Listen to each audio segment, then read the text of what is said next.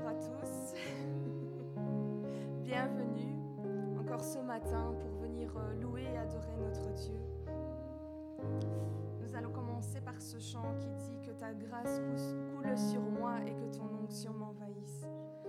Ce matin, nous voulons vraiment réclamer que l'onction de Dieu coule sur chacun d'entre nous. Que vraiment Dieu vous bénisse abondamment, qu'il aille rejoindre chacun des cœurs qui vienne nous bénir encore ce matin.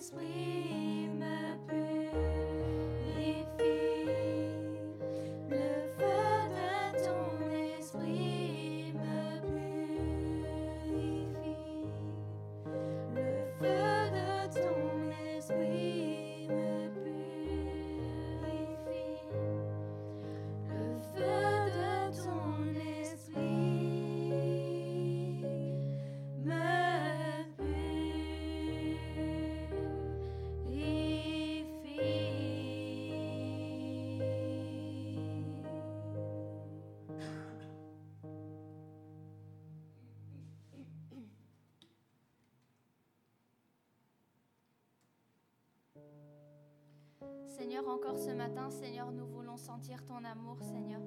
Que tu puisses nous plonger, Seigneur, dans ta rivière d'amour, Seigneur. Qu'on puisse sentir ton Saint-Esprit, Seigneur, qui est au milieu de nous, Seigneur. Que tu puisses plonger notre esprit, Seigneur, dans la joie, Seigneur. Merci, Seigneur, parce que tu es notre rocher, Seigneur. Peu importe, Seigneur, ce que nous passons, Seigneur, tu dis, ok, tout va bien, tu es là, Seigneur. Merci pour tout, Seigneur, parce que tu nous rafraîchis à chaque fois, Seigneur, avec ton onction, Seigneur. Merci pour tout ce que tu fais encore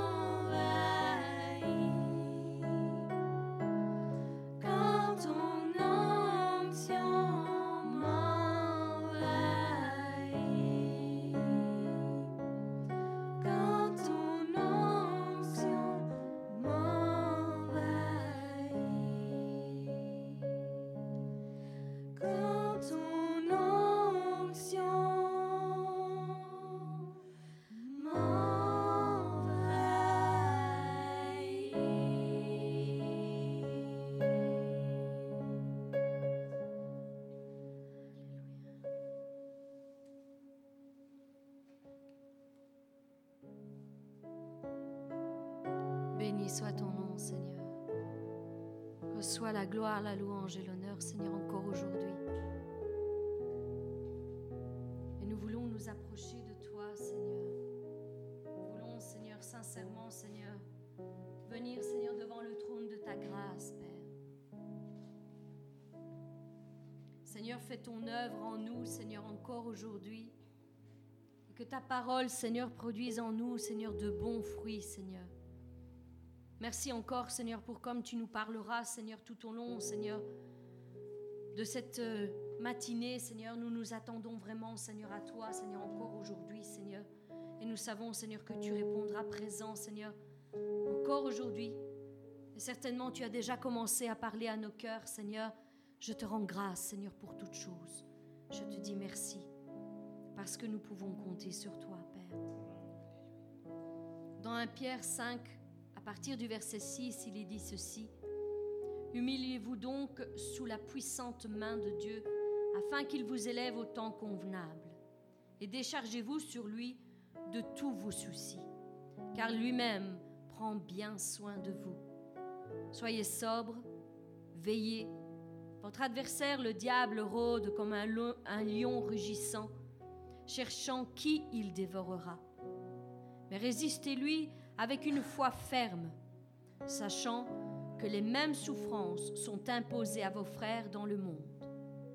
Et le Dieu de toute grâce, qui vous a appelé en Jésus-Christ à sa gloire éternelle, après que vous aurez souffert un peu de temps, vous perfectionnera lui-même, vous affermira, vous fortifiera, vous rendra inébranlable. À lui soit la puissance au siècle des siècles. Amen. Merci Seigneur parce que c'est toi qui fais cette bonne œuvre en nous, Seigneur. Et comment la fais-tu? Comment nous perfectionnes-tu? Comment nous fortifies-tu? Comment nous rends-tu inébranlables, Seigneur, au travers de ta parole? Rien n'a été fait sans ta parole, mais au contraire, tout est fait avec ta parole, au travers ta parole qui agit en nous. C'est elle qui nous rend parfaits, Seigneur. C'est elle qui nous rend forts, Seigneur. C'est elle qui nous rend inébranlables, comme tu le dis si bien dans ce passage.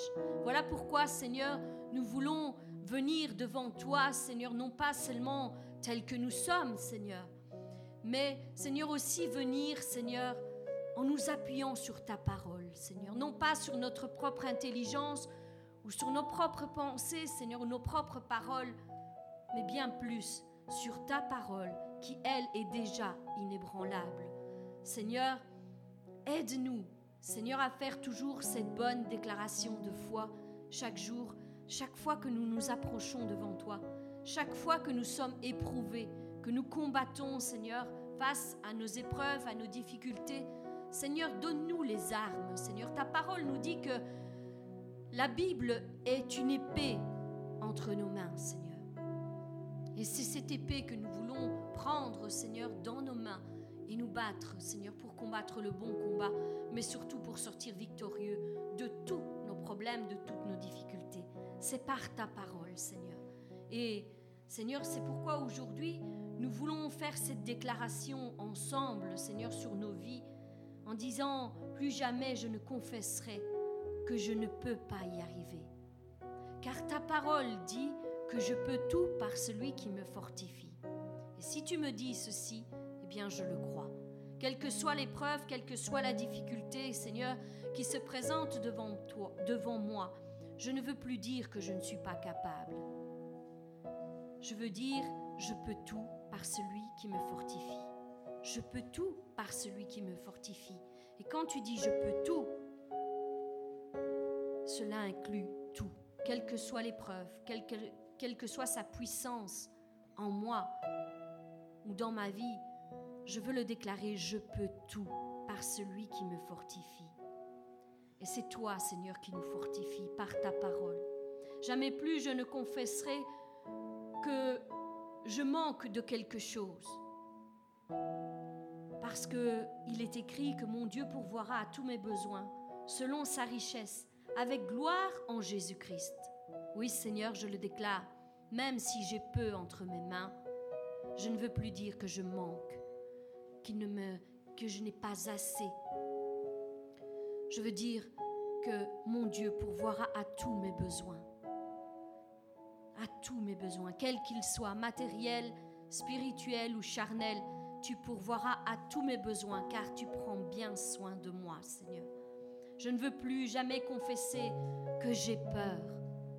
Parce que combien de fois quand nous sommes éprouvés, quand nous voyons l'ampleur de l'épreuve qui se présente devant nous, la peur monte en nous, l'angoisse monte en nous, et elle nous assaille de tous côtés, et elle vient dans notre esprit pour vraiment nous assouvir sous sa puissance, sous sa domination.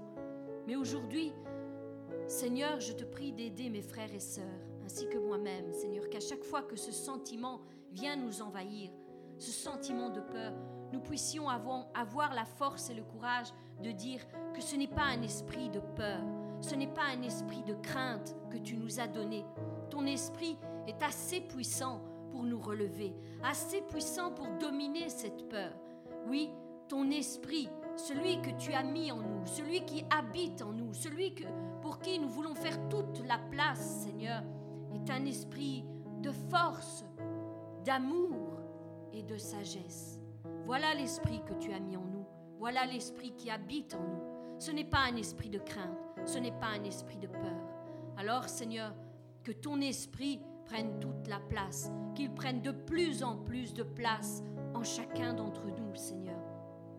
Nous ne voulons plus nous laisser dominer par ces peurs et ces angoisses.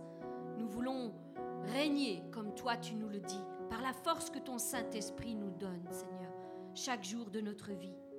Je ne veux plus jamais confesser que je suis incrédule et que je manque de foi, que j'ai des doutes par rapport à ta parole, par rapport à tes promesses, Seigneur.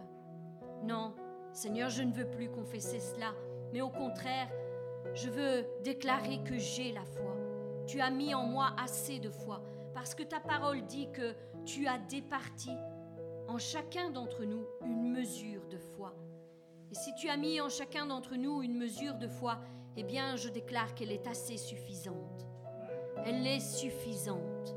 Et même si elle est aussi petite qu'un grain de sénévé, comme ta parole le dit, Seigneur, elle est suffisante pour déplacer les montagnes, pour déplacer tous les problèmes et les difficultés qui se présentent dans ma vie, je veux le déclarer, je veux m'appuyer sur ta parole.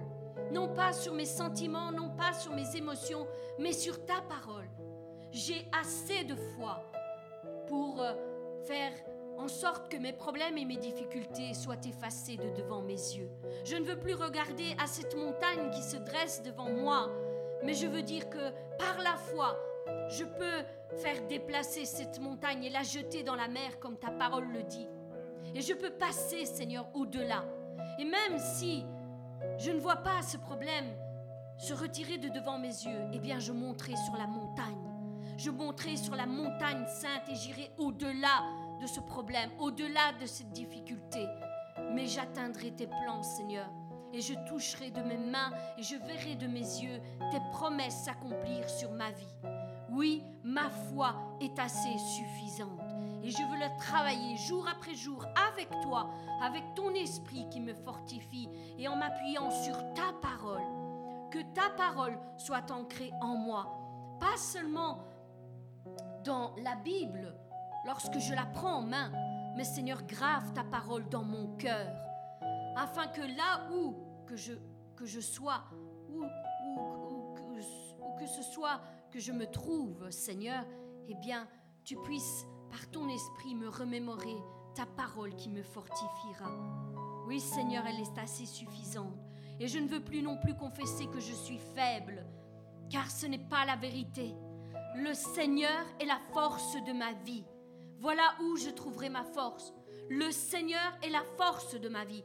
Donc, si tu es la force de ma vie, je ne suis pas faible. Je ne suis pas sans valeur. Je ne suis pas sans importance. Je ne suis pas faible, réduit à néant, sans force et sans courage. Seigneur, tu es la force de ma vie. Oui. Et tu dis aussi dans ta parole que le peuple de ceux qui connaissent Dieu agiront avec fermeté et réaliseront des exploits. Voilà la force que tu nous donnes, Seigneur. Lorsque nous nous appuyons sur toi, Seigneur, tu nous donnes la force, Seigneur, non seulement d'aller au-delà de nos problèmes et nos difficultés, non seulement de nous fortifier en chemin, mais aussi d'accomplir des exploits avec toi, Seigneur. Voilà de quoi nous sommes capables, Seigneur, avec toi, Seigneur. Et je veux, Seigneur, te rendre grâce pour chaque chose, Seigneur, que tu fais dans ma vie, dans la vie de mes frères et dans la vie de mes sœurs, Seigneur. Je ne confesserai plus jamais maintenant que Satan domine ma vie, qu'il est là et qu'il a inlassablement le dessus sur ma vie. Non, car celui qui vit en moi est plus grand que celui qui vit dans le monde. Voilà la réalité. Seigneur, tu vis en moi, je le confesse, et donc tu es plus grand, plus fort que celui qui me combat. Et que même si mille venaient contre moi, Seigneur, même si mille tombaient à ma gauche et dix mille tomberaient à ma droite, Seigneur, je ne serais point atteint. Voilà ce que la parole nous dit. Et c'est sur ta parole que je me fie, Seigneur. Quels que soient les problèmes et les difficultés, Seigneur, tu préserves tes oins tu préserves tes enfants, tes fils et tes filles sont dans la paume de tes mains et personne ne peut les ravir. Voilà ce que dit ta parole, Seigneur. Et c'est sur ta parole que nous voulons nous appuyer. C'est sur ta parole que nous puisons nos forces, Seigneur. Quand vient le combat, Seigneur, il est temps de se lever, Seigneur. Et il est temps de déclarer et de proclamer ta parole, Seigneur. Non pas nos sentiments, non pas nos émotions, mais ta parole. Parce que c'est ta parole qui a vaincu le monde, Seigneur. C'est ta parole, Seigneur. Tu as été éprouvé en toutes choses, Seigneur, mais tu as dit que tu as vaincu le monde, Seigneur. Et tu nous dis la même chose. Tu tournes ton regard vers nous et tu dis, vous serez éprouvés. Vous aurez, vous aussi, des problèmes, des difficultés, des épreuves à surmonter. Mais je suis avec vous tous les jours jusqu'à la fin. Alors fortifiez-vous. Fortifiez-vous dans la parole, mes bien-aimés. Que cette parole soit vraiment ancrée en vous, qu'elle soit votre deuxième souffle. Nous devons puiser nos forces dans la parole, parce que sans elle, nous ne sommes rien. Et sans elle, nous sommes dominés par celui qui nous combat. Seulement avec la parole, dans notre bouche, et cette parole n'est pas trop loin, comme le dit la parole, elle est tout près de toi. Elle est dans ton cœur et elle est dans ta bouche. Voilà ce que dit la parole de Dieu. Alors, nous voulons faire ces bonnes déclarations, mes bien-aimés. Nous ne cesserons jamais de dire combien il est bon de déclarer de bonnes choses, de prophétiser de bonnes choses sur notre propre vie sur la vie de nos couples, sur la vie de nos enfants, sur la vie de nos familles, sur la vie de nos proches, sur la vie de nos amis, de nos collègues et de quiconque Dieu vous mettra à cœur, sur la vie de nos frères et de nos sœurs. Confessons de bonnes paroles. Cessons d'élever de mauvais discours contre nos frères et nos sœurs. Lorsque nous sommes déstabilisés, lorsque nous ne comprenons rien, lorsque nous nous attendons à quelque chose de la part de notre frère et de notre sœur, cessons d'avoir des discours vains, mais plutôt bénissons nos frères et nos sœurs, fortifions-les, prophétisons sur leur vie. Oui, prions les uns pour les autres, comme le dit la parole, les uns pour les autres, chacun pour sa part.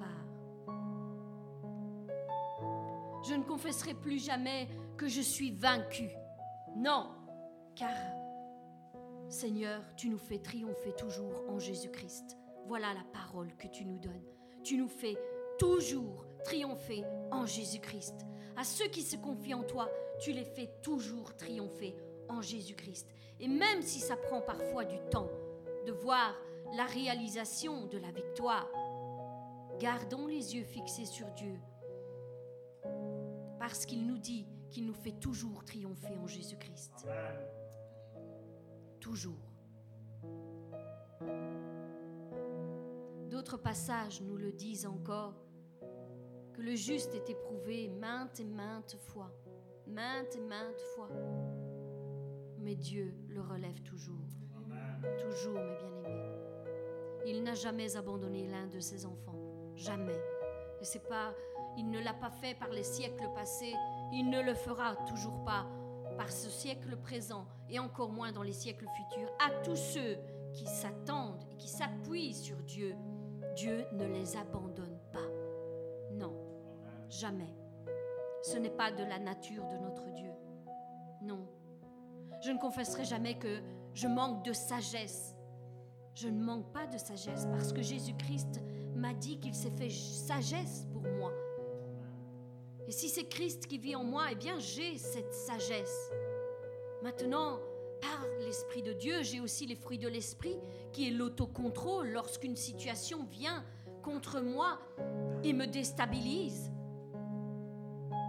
Je peux avoir l'autocontrôle de ne pas relâcher des paroles qui ne sont pas sages. Voilà ce que l'Esprit aussi produit en nous. Et lorsque nous avons l'impression que nous manquons de sagesse. Là encore, Jésus-Christ nous reprend par sa parole et nous dit que celui qui manque de sagesse la demande à Dieu tout simplement, qu'il la lui donnera. Qu'il la demande. Et il en est ainsi pour chaque chose que nous avons l'impression qu'il nous manque vraiment, réellement, pour faire la volonté de Dieu, pour être à l'image de Christ. Demandons, demandons-lui qu'il vienne ajouter ce qu'il nous manque. Dieu ne ment pas. Et s'il nous le dit par le biais de son serviteur, eh bien, il le fera. Il le fera. Oui. Je ne confesserai plus que je suis malade. Je veux cesser de confesser inlassablement ma maladie, mes symptômes, mes souffrances. Je ne veux plus déclarer cela, mais je veux dire que par les meurtrissures de Jésus-Christ, je suis guéri.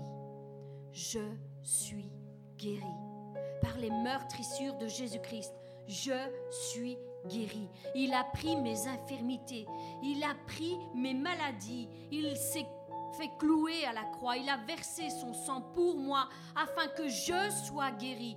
Donc par ces meurtrissures, je suis guéri. Voilà la confession de ma bouche. Voilà quelle est cette confession que je veux faire encore aujourd'hui. Je ne veux plus dire que je suis inquiet, ou frustré, mais je veux me décharger sur lui de tous mes soucis, car lui-même prend bien soin de moi. Oui, je suis libéré de tout souci en Jésus-Christ. Alors loin de moi l'inquiétude, loin de moi l'angoisse du jour, du lendemain. Jésus prend bien soin de moi. Oui, il prend bien soin de moi. Je ne confesserai plus que je suis esclave, car là où est l'Esprit du Seigneur est la liberté.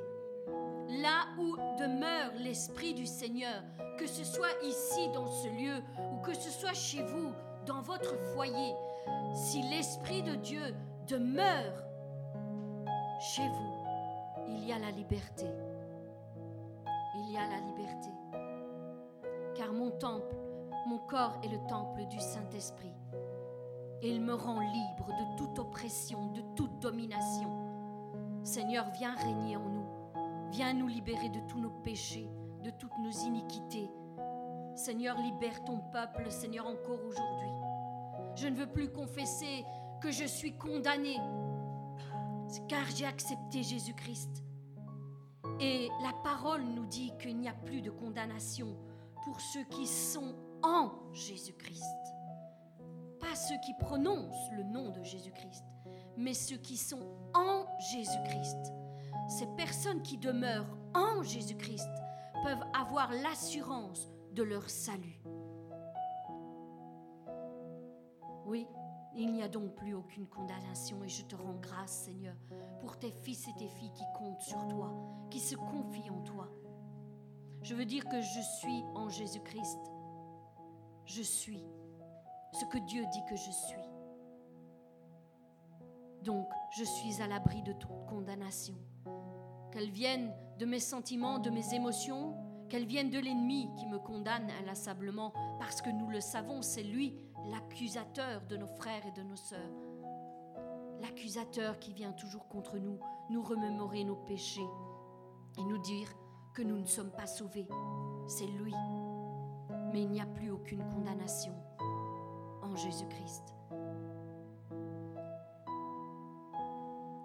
Alors, aujourd'hui, j'aimerais simplement, mes bien-aimés, vous dire que bien des fois, pour une raison ou l'autre, on a introduit une sorte de virus. On parle beaucoup de virus en ce moment. Mais moi, j'aimerais vous dire ceci. Le plus grand des virus que nous pouvons laisser introduire dans notre existence, c'est de dire je ne peux pas.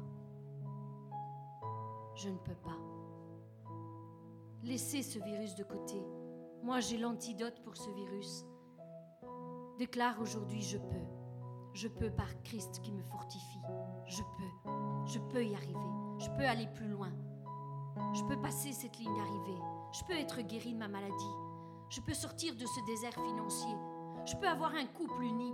Je peux. Je peux et je le veux. Et si je le veux, je l'aurai. Parce que c'est Christ qui va me fortifier. C'est Christ qui va me conduire. C'est Christ qui va me donner la victoire sur tous mes problèmes et mes difficultés. Je peux. Je peux. Mon frère, ma soeur, sache que si tu le fais, si tu changes ta manière de parler, si tu t'accordes avec la parole de Dieu en tout temps et en toutes circonstances, tu verras les choses changer dans ta vie. Rien n'est impossible à ceux qui se confient en Dieu.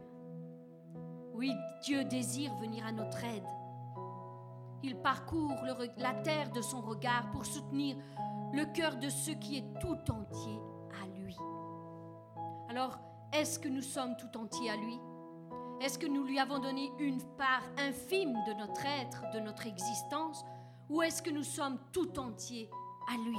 Et si nous, mon frère, ma soeur, aujourd'hui, tu te rends compte que tu t'es donné tout entier, tout ce que tu es, tout ce que tu fais, tout ton temps, tes finances, tout ce que tu es vraiment, si tu, as, tu as tout donné à Christ, eh bien sache qu'il te soutient.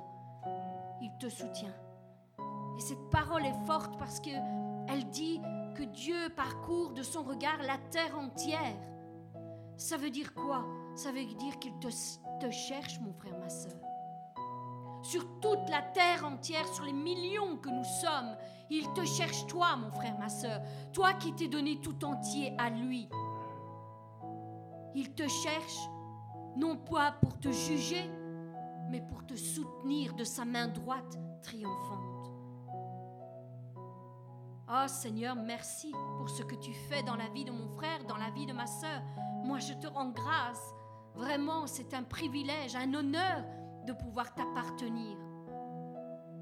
Alors je voudrais simplement qu'on termine par cette bonne déclaration en disant, oui, je peux tout par celui qui me fortifie. Je peux tout par celui qui me fortifie. Je peux tout par celui qui me fortifie. Je peux chasser les démons parce que ta parole nous le dit. Je peux guérir de ma maladie. Je peux sortir de ce désert financier. Je peux faire quelque chose de ma vie, quelque chose qui va marquer ma génération. Je peux. Et même si c'est infime dans ce monde, dans cette génération, je veux quand même marquer ma génération. Je veux me lever je veux dire, Seigneur, je peux y arriver avec toi. Je peux y arriver. Il y avait cette histoire que Dieu remémore à mon esprit en cet instant d'un jeune petit garçon qui parcourait la plage. Et sur cette plage, il y avait des milliers d'étoiles des mers qui étaient échouées sur la plage. Et cet enfant, qui était très jeune, a commencé à ramasser les étoiles de mer et les jeter à nouveau à la mer. Parce qu'il se disait que si elles restaient là, elles allaient sécher et elles allaient mourir. Donc il se met à faire ces gestes, il prend une après une, il prend les étoiles de mer et les jette à la mer. Et un adulte vient vers lui et lui dit, tu sais mon garçon, ce n'est pas la peine que tu fasses ça. Regarde toutes ces étoiles de mer. Tu ne pourras pas toutes les jeter à la mer. Tu ne pourras pas y arriver à toi seul. Et ce jeune garçon s'est tourné vers cet homme et lui a dit, c'est vrai monsieur, vous avez raison. Je ne pourrai pas sauver toutes ces étoiles de mer. Il se pencha, il, prit une étoile de mer entre ses mains, il dit, mais pour celle-ci, je peux le faire. Et il la jeta de nouveau à la mer. Celle-ci sera sauvée.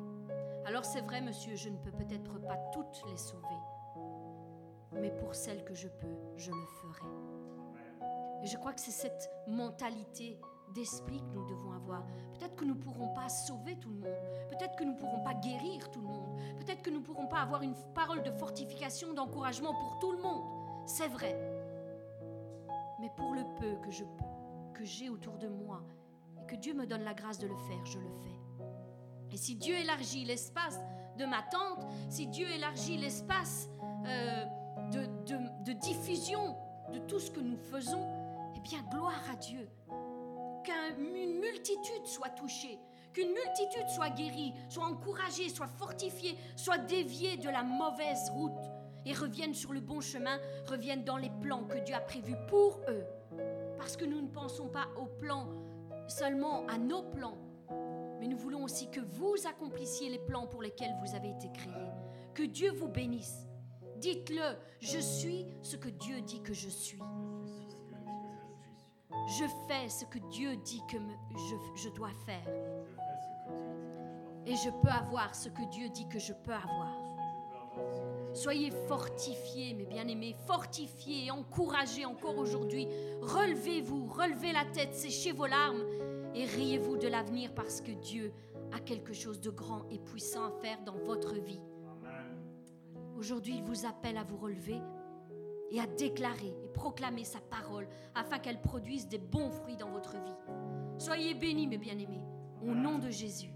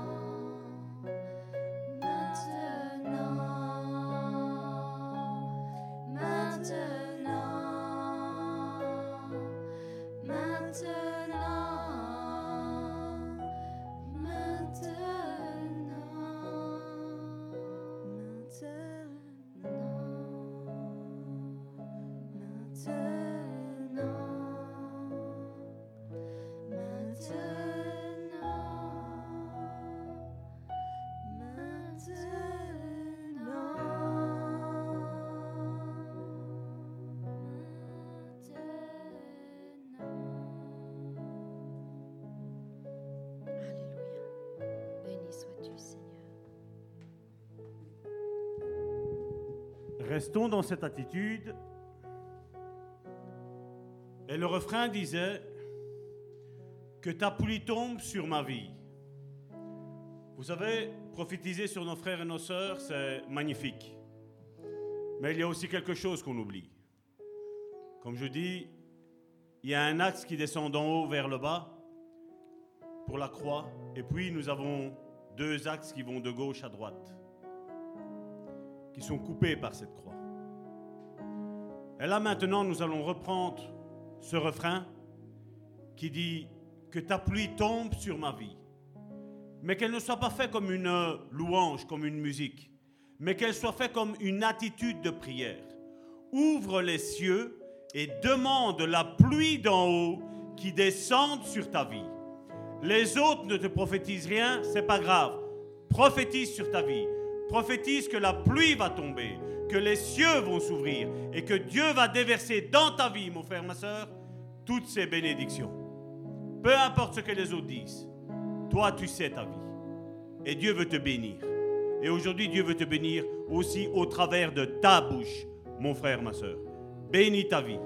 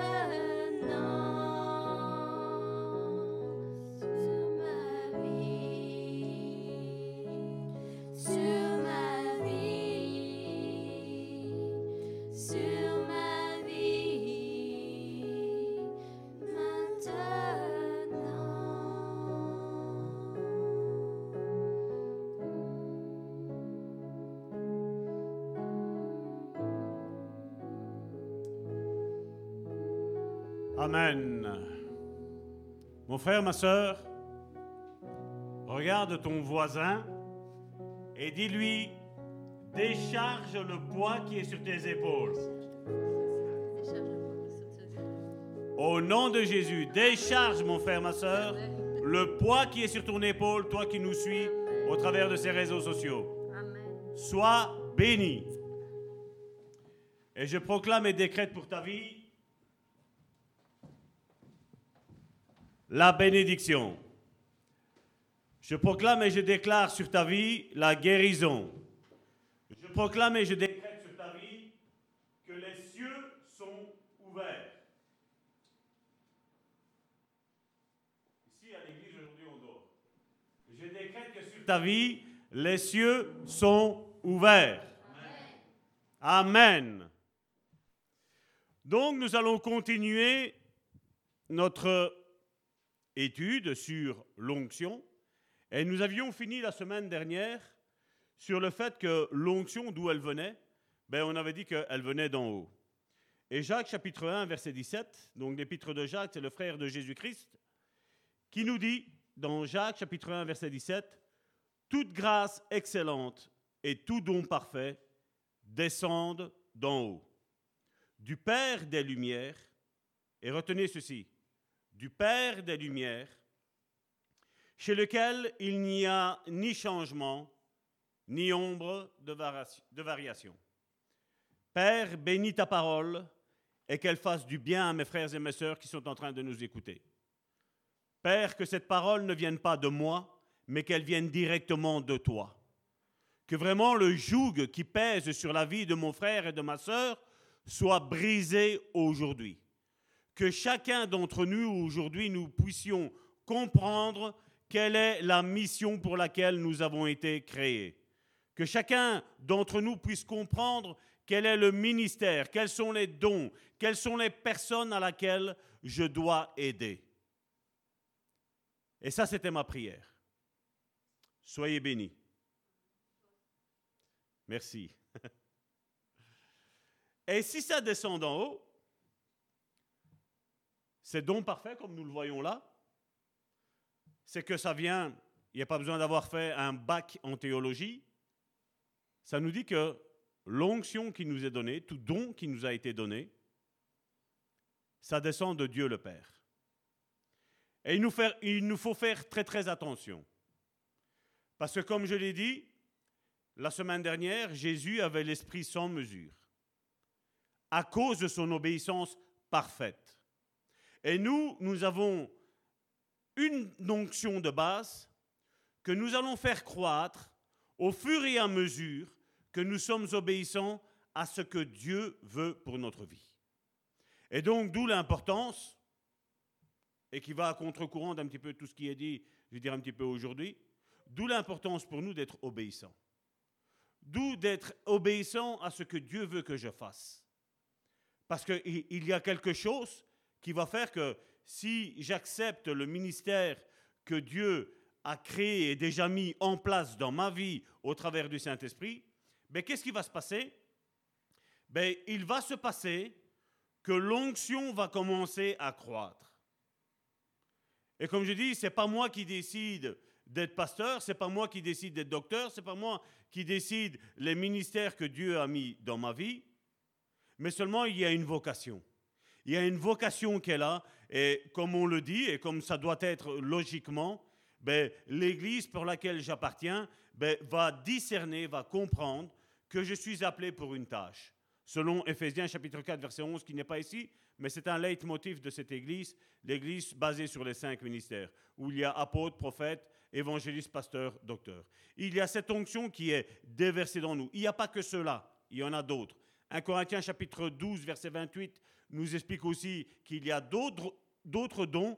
Et Romains chapitre 12 nous explique aussi qu'il y a d'autres dons, d'autres ministères dans chacune de nos vies. Et donc, si Dieu a placé en moi une onction, je dois commencer à travailler pour cette onction-là. Cette onction-là va commencer à être travaillée au- au travers de la parole de Dieu. Cette onction va être déversée ben, aussi au travers de la prière que j'aurai, l'intimité, la communion que j'aurai avec Dieu. Mais cette onction va être aussi départie, déversée au travers l'église locale auquel j'appartiens. Et pour ceux, pour nos frères et nos sœurs, je parle avec beaucoup de frères et de nos sœurs qui aujourd'hui sont là en train d'écouter, que ce soit au travers de la page Facebook Le Bon Samaritain ou au travers des réseaux sociaux de WhatsApp où nous envoyons ces, vidéos, ces audios plutôt. euh, ben, ces personnes-là, nos, frères et nos sœurs, ben, qu'est-ce qu'ils disent? Voilà, je me rattache à l'église Le Bon Samaritain. Et donc, qu'est-ce qui se passe? C'est qu'en se rattachant, en ayant un- une appartenance, non seulement à Christ qui est le chef de l'Église, mais à une Église que Dieu a donnée, il y a une bénédiction qui est départie dans la vie des frères et des sœurs. Et nous avons d'innombrables témoignages de frères et de sœurs qui n'ont jamais eu de vision, qui n'ont jamais découvert leur appel, qui n'ont jamais découvert leur identité, qui avaient une relation, je vais dire, superficielle que ce soit avec Dieu, que ce soit avec la Bible, que ce soit au travers de la prière, que ce soit au travers des frères et des sœurs, ben, au, au fait qu'ils se sont attachés au ministère Le Bon Samaritain, je ne dis pas Salvatore, je parle de l'Église Le Bon Samaritain, ben, automatiquement, qu'est-ce qui s'est passé? Dieu a développé en eux des dons. Certains ont dit, je ne savais pas que j'avais des paroles de prophétie, je parle avec des personnes et les personnes me disent, waouh, c'est ma vie. Ça, c'est pourquoi? C'est parce qu'il y a une onction. Il y a une onction qui découle. Et malheureusement, aujourd'hui, le, le christianisme d'aujourd'hui nous fait comprendre que ben, pour être sauvé, voilà, il suffit que je vienne juste m'asseoir à l'église, c'est bon, je suis sauvé. Non. Dieu nous appelle à plus que ça.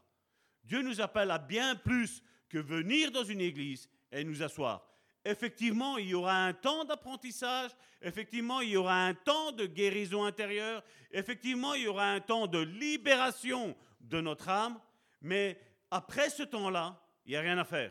Il faut rentrer dans ce que pourquoi Dieu nous a créés. Il faut que je commence déjà, au travers de la parole de Dieu, à étudier mon ministère, à étudier comment, comment je dois être, à étudier comment je dois faire, à étudier ce que Dieu veut qu'il fasse. Et puis, j'ai la confirmation au travers de l'Église. Les ministères commencent à être reconnus au travers de l'Église. On sait voir qui est où et qui va faire quoi.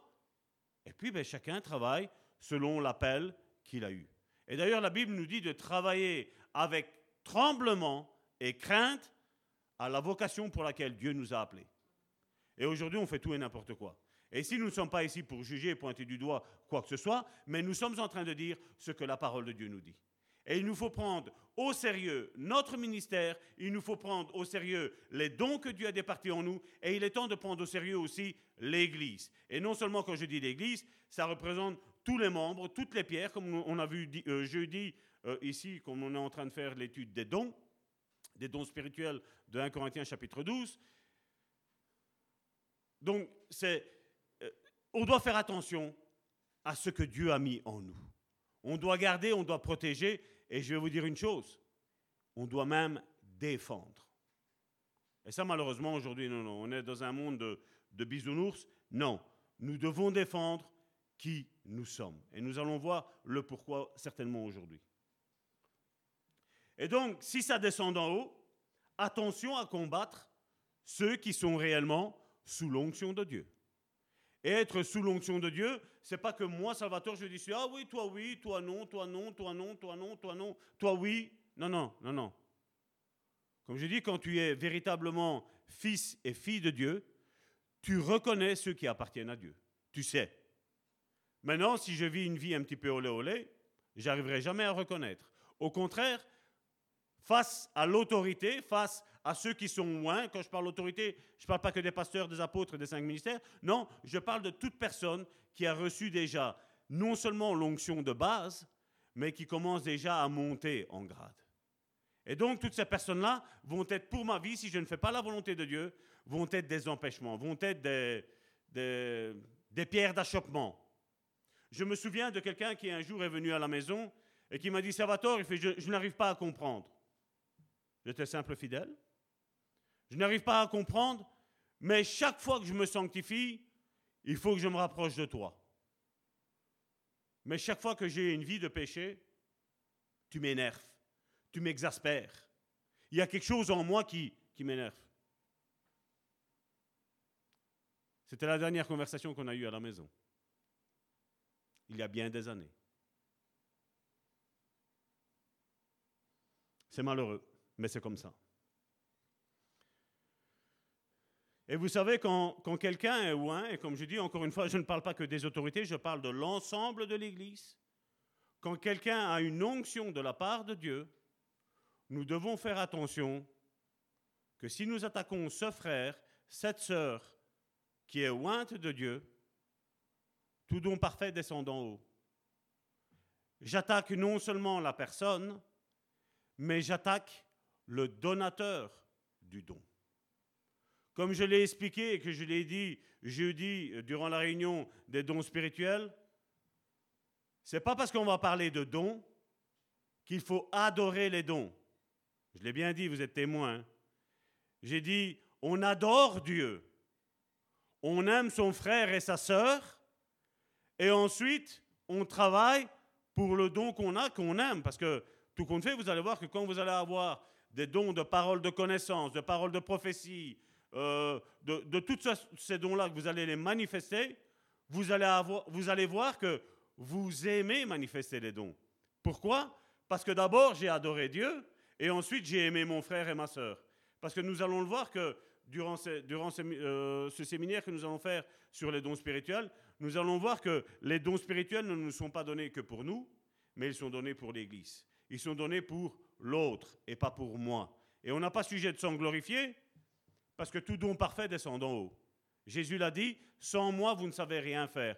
Donc il faut faire attention de ne pas devenir un adorateur de dons. Satan a adoré son don. Vous savez ce qui lui est arrivé hein? Comme je l'ai dit, et je le répéterai à maintes et maintes reprises, surtout les jeudis, nous adorons Dieu et n'oublions jamais ça. Mais on va expliquer ça un petit peu plus tard aussi. Dans Jean chapitre 3 au verset 26 à 34, regardez ce qu'il est dit. Ils vinrent trouver Jean et lui dit, Rabbi, celui qui était avec toi, au-delà du Jourdain, et à qui tu as rendu témoignage, voici, ils bâtissent, et tous vont à lui. Vous savez, là c'est Jean-Baptiste. C'est une question qu'on fait à Jean-Baptiste. Ils y trouvèrent Jean, et ils dirent Rabbi. Là, généralement, on pense que c'est à Dieu. Non, non, non. Regardez bien ce qu'il est mis. Ils vinrent trouver Jean. C'était les disciples de Jean-Baptiste qui vont vers lui et ils l'appellent Rabbi. Et regardez, il pose une question parce que Jean avait l'onction. Mais Jésus était le oint. Ça, vous allez comprendre quelque chose ici maintenant. Ils vont vers lui et disent Rabbi, celui qui est avec toi au-delà du Jourdain et à qui tu as rendu témoignage, vous vous rappelez Voici l'agneau. Oui L'agneau de Dieu qui ôte le péché du monde. C'est ce témoignage-là qu'il a dit. Et donc, qu'est-ce qui s'est passé? Ben À ce moment-là, Jean-Baptiste comprend que Jésus, qui était son propre cousin, si on parle de, chair, c'était son propre cousin. On se rappelle que quand Marie était enceinte, Élisabeth, la maman de Jean, était enceinte, ben, Jean-Baptiste a tressailli dans le, dans le ventre de sa mère. Il était tout heureux de le rencontrer. Il ne se voyait pas, mais il y avait, il y avait un choc, il y avait un contact, il y avait quelque chose de positif.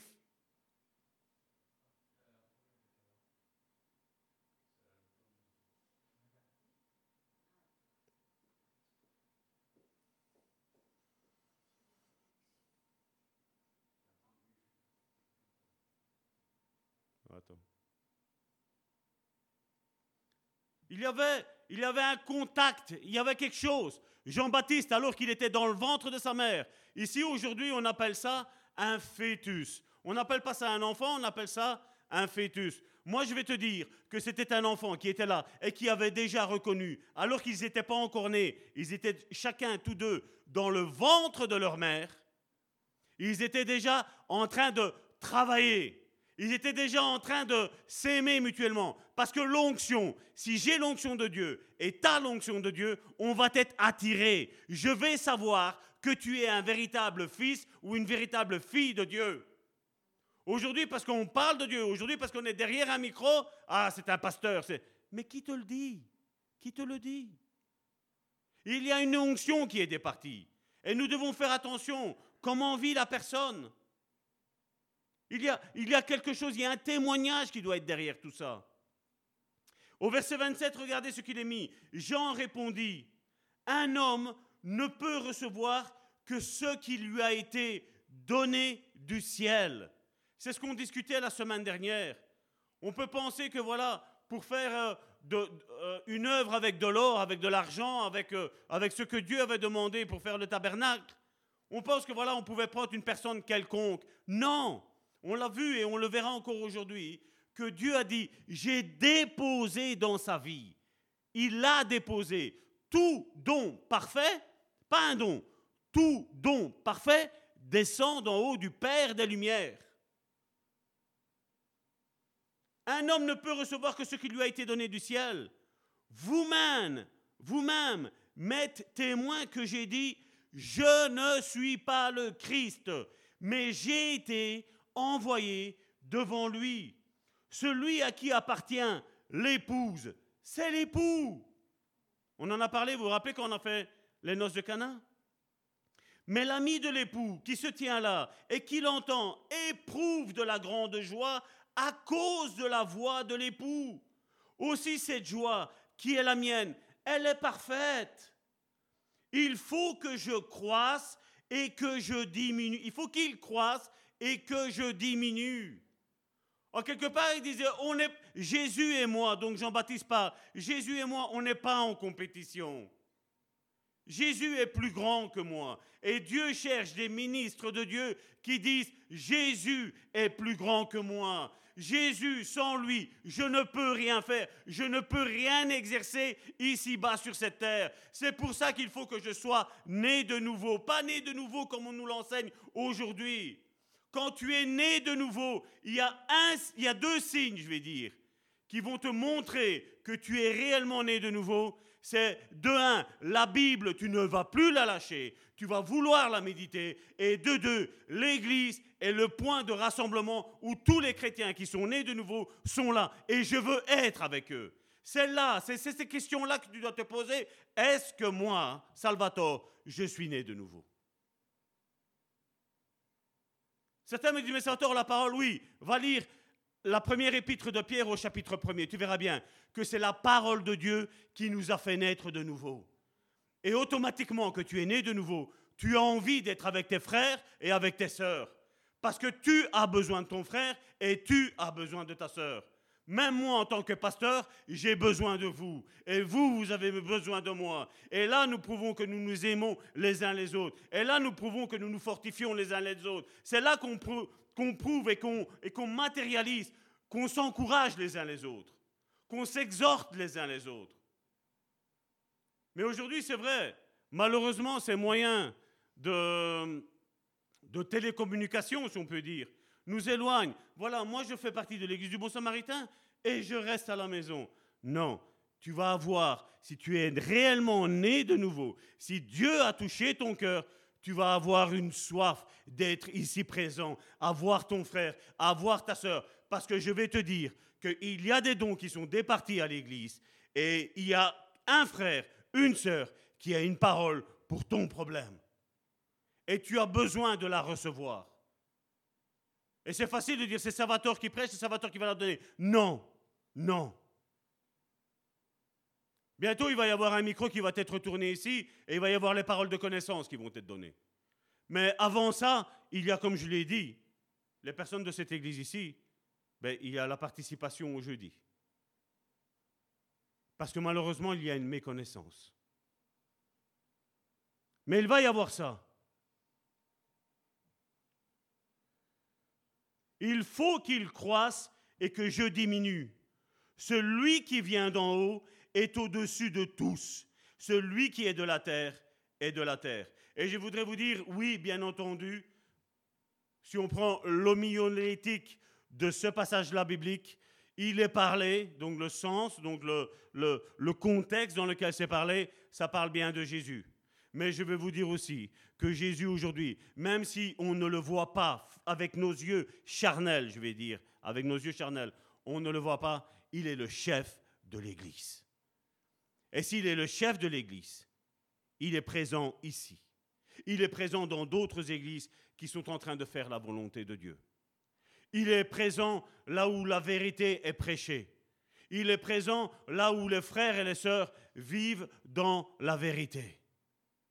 Mais il n'est pas présent là où il y a le, menso- le mensonge qui est prêché. Il n'est pas présent là où il y a une vie chrétienne selon les émotions qui est vécue. Dieu cherche des adorateurs en esprit et en vérité. Parce que là, il est présent. Dieu n'est pas présent dans toutes les églises, excusez-moi, mais c'est comme ça.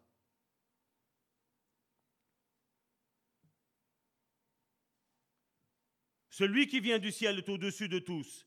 Il rend témoignage de ce qu'il a vu et entendu. Et personne ne reçoit son témoignage. Et ça, ça va être une vérité pour nos vies. Parce que toi qui seras un homme ou une femme spirituelle, ils ne recevront pas le témoignage, ils ne recevront pas la parole que tu vas leur relâcher pour leur vie, parce que eux vivent une vie terrestre, une vie chrétienne terrestre. Mais Dieu cherche des adorateurs en esprit et en vérité, qui vivent dans la vérité, qui jouissent de la vérité. Celui qui a reçu son témoignage a certifié que Dieu est vrai, car celui que Dieu a envoyé dit les paroles de Dieu, parce que Dieu ne lui donne pas l'esprit avec mesure. Et comme je l'ai dit, oui, Jésus avait le Saint-Esprit sans aucune mesure, mais nous, nous la recevons avec mesure. Et plus nous allons être obéissants, et plus nous allons monter d'échelon en échelon. Et c'est ce que nous devons faire. C'est pour ça que si Dieu te dit de faire quelque chose, fais-le. Fais-le parce que l'onction qui est en toi, elle va croître. Et on doit arriver, comme Éphésiens chapitre 4 après le verset 11, il dit, afin que nous soyons parvenus à la stature parfaite de Christ. Et ça, ça ne veut pas dire quand Jésus va revenir et qu'il va enlever son Église, mais c'est le moment où tu vas te préparer au sein de ton Église, ton Église locale. Et plus on rate des réunions, et plus ben, la bénédiction, ben, n'est pas là. Et plus ça va traîner. Si on décide de dire, ah non, moi je préfère celle du mardi, la réunion prière, et tu viens une fois, alors que nous avons trois réunions, ben, tu mettras trois fois plus de temps pour avoir ta bénédiction. Si toi tu as le temps, Dieu a aussi le temps. Dieu est le temps, est le maître des temps et des circonstances. Nous avons le temps. Et moi aussi j'ai le temps. En Jésus, donc, le Saint-Esprit était donné sans aucune mesure. Il était obéissant à 100% et l'Esprit lui a été donné avec mesure selon son obéissance. Il a été obéissant en tout. Et c'est là qu'on peut dire que tout est possible à celui qui croit. Parce que beaucoup croient, et je le vois. Combien de fois on me dit, pasteur, prions pour un tel frère, prions pour une telle sœur, Dieu peut le guérir. Mais les médecins, ils ont dit que... Moi, je vais te dire que je me fie sur une seule chose. Par ces meurtrissures, nous sommes guéris. Moi, je me moque de ce que l'un dit, l'autre dit. Non, moi, la parole me dit que par ces meurtrissures, je suis guéri. Et même si j'ai mal, et même si, si tout va mal, je dis par ces meurtrissures, je suis guéri. Je vis cette vie-là. Et même, parce que je sais comment l'esprit religieux, des fois, il réagit. Ah ouais, mais on prêche la guérison, on prêche le miracle, et bam, et ils vivent ça. Ça, c'est vivre dans la critique. Et ça, Dieu n'y est pas dans ça. Si nous nous limitons juste à la bassesse, juste au fait d'être sauvés, et vivre notre vie chrétienne ainsi, mon frère, ma soeur, je doute que les personnes vont arriver au ciel comme ça. Mais si je mets la barre haute, même si je n'y parviens pas à tout, mais au moins j'aurais peut-être fait 75% du chemin. Mais tandis que si je dis, oh là non, moi je suis juste sauvé, je m'assieds à l'église, c'est bon, la finalité, ça va être, ça va être fini. Je vais vous le dire sincèrement. Donc l'onction sert au ministère. Et si ça ne vient pas d'en haut, c'est un ministère terrestre. Et la Bible, elle nous parle de la sagesse. La sagesse, quand Karine a parlé de la sagesse tantôt. Mais la Bible nous parle que quand la sagesse d'en bas est utilisée, la Bible nous dit que la sagesse d'en bas est une sagesse diabolique. Donc on voit que que ce soit la sanctification, que ce soit la foi, que ce soit le salut, si ça ne descend pas d'en haut, je vais te dire que c'est diabolique. Et il faut que tout ce qui est d'en haut descende dans ma vie. Et il faut que tout ce qui est en haut descende dans ta vie. C'est comme beaucoup me disent, Salvatore, j'ai arrêté de fumer maintenant. J'ai pris une résolution ferme. Ben là, je suis en doute. Donc, qu'est-ce que je dis? Comment ça s'est passé? Non, mais j'ai vu un article, euh, Dieu s'est servi de cet article-là, il a dit que je vais avoir un cancer des poumons. Je veux dire, ça, c'est une conversion par la peur. Ça, c'est une résolution par la peur. Tôt ou tard, tu vas refumer. Et bien souvent, quand on dit ça, ouais, mais tu me maudis. Non, je ne te maudis pas. Comme je dis, tout ce qui est conviction intérieure, où Dieu te parle personnellement dans tes moments intimes avec Dieu, où il te dit, ça maintenant, ça va, on va travailler ça. Ça, je peux te dire qu'une fois que tu vas passer le cap avec le Saint-Esprit, tu ne retomberas plus jamais dans ces travers-là. Tu pourras avoir la tentation devant toi, tu diras non. Non. Comme Joseph, quand il y avait Madame Potiphar qui a voulu l'attraper, avoir une relation avec lui, il a dit non. Et bien entendu, aujourd'hui, qu'est-ce qu'on fait? S'il y a quelqu'un qui est dans cette situation de Joseph, il va aller avec Madame Potiphar, il va dire Ouais, mais mon père m'a pas considéré, mes frères ils m'ont pas considéré, mes frères ils m'ont mis dans une fosse, ils m'ont laissé pour mort, et puis je me suis retrouvé dans une prison. C'est pour ça que j'ai péché. Ça, c'est le langage psychologique qu'on utilise, utilise aujourd'hui en psychologie. C'est nier le problème et dire non, mais ça va aller. Il faut penser positif, hein, comme on l'a déjà dit. Il faut penser positif. Hein. Mais si tu penses positif par tes propres pensées, Crois-moi bien, ça n'arrivera jamais nulle part. Mais à partir du moment où tu as une conviction forte, sincère dans ta vie, ça, ça va faire tout le, ça va faire tout le travail. Tu auras juste à dire, voilà Seigneur, je suis là. Fais ce que tu veux de moi. Amen. Et tous ces mini- ministères terrestres qu'on peut aujourd'hui avoir, oui, bien entendu, il y a des illégaux. Vous avez jamais entendu qu'on a arrêté des soi-disant médecins, qu'ils étaient médecins, qu'ils étaient gynécologues? Vous savez, certains pervers? Ah, vous aviez une souche. Et pour finir, on a découvert quoi? Il n'y a pas si longtemps que ça, je crois qu'il n'y a, a pas plus de six mois que ça. Ils ont découvert que c'était un faux gynécologue. Ils l'ont mis en prison. Le type était un pervers. Quand on fait de la gynécologie, vous savez qu'est-ce que, voient? C'était un pervers. À un moment donné, ça a été un illégal. Qu'est-ce qui s'est passé? Prison.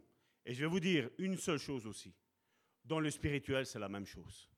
Si le don, le ministère ne descend, pas d'en haut, ce sont des illégaux.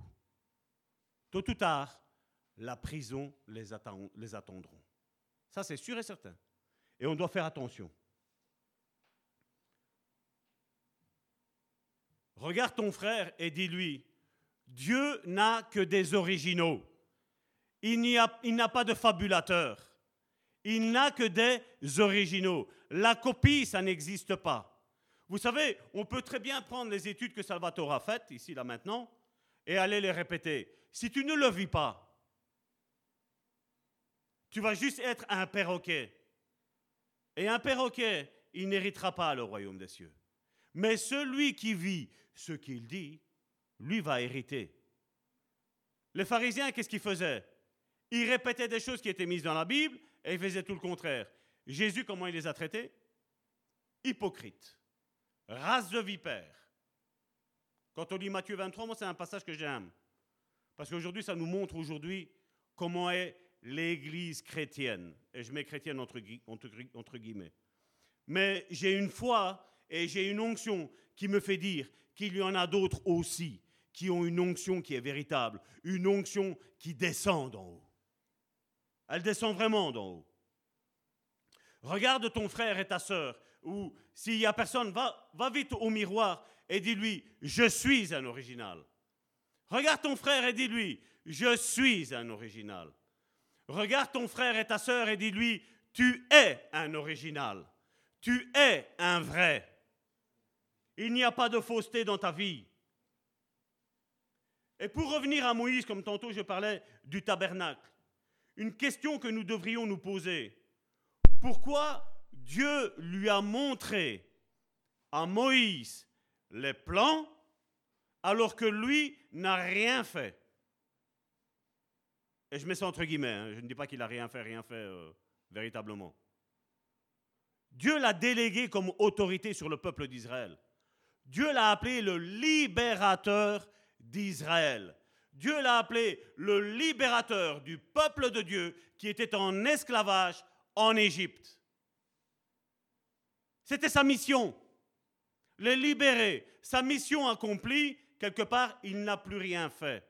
Et puis ensuite, il a mis des personnes alentour de lui et il lui a dit, voilà, maintenant vous écoutez ce que je vais vous dire au travers de la bouche de Moïse. Et vous allez faire tout ce qu'il vous dira. Et regardez dans comment, Dieu agit.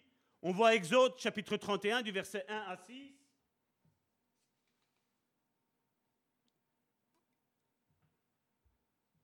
Dieu va se chercher Moïse et voici ce qu'il lui dit. L'Éternel parla à Moïse et dit, Sache que j'ai choisi Bethsaël, fils d'Uri, fils de Hur, de la tribu de Juda. Je l'ai rempli de l'Esprit de Dieu.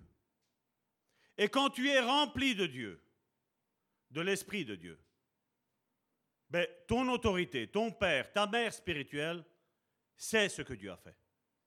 Parce que Dieu va te remplir, mais après ce que Dieu fait aussi, c'est un ordre, c'est une loi spirituelle, c'est qu'il va trouver l'autorité, et là c'était Moïse, et il dit, regarde que celui-là, je l'ai rempli de mon, de mon esprit.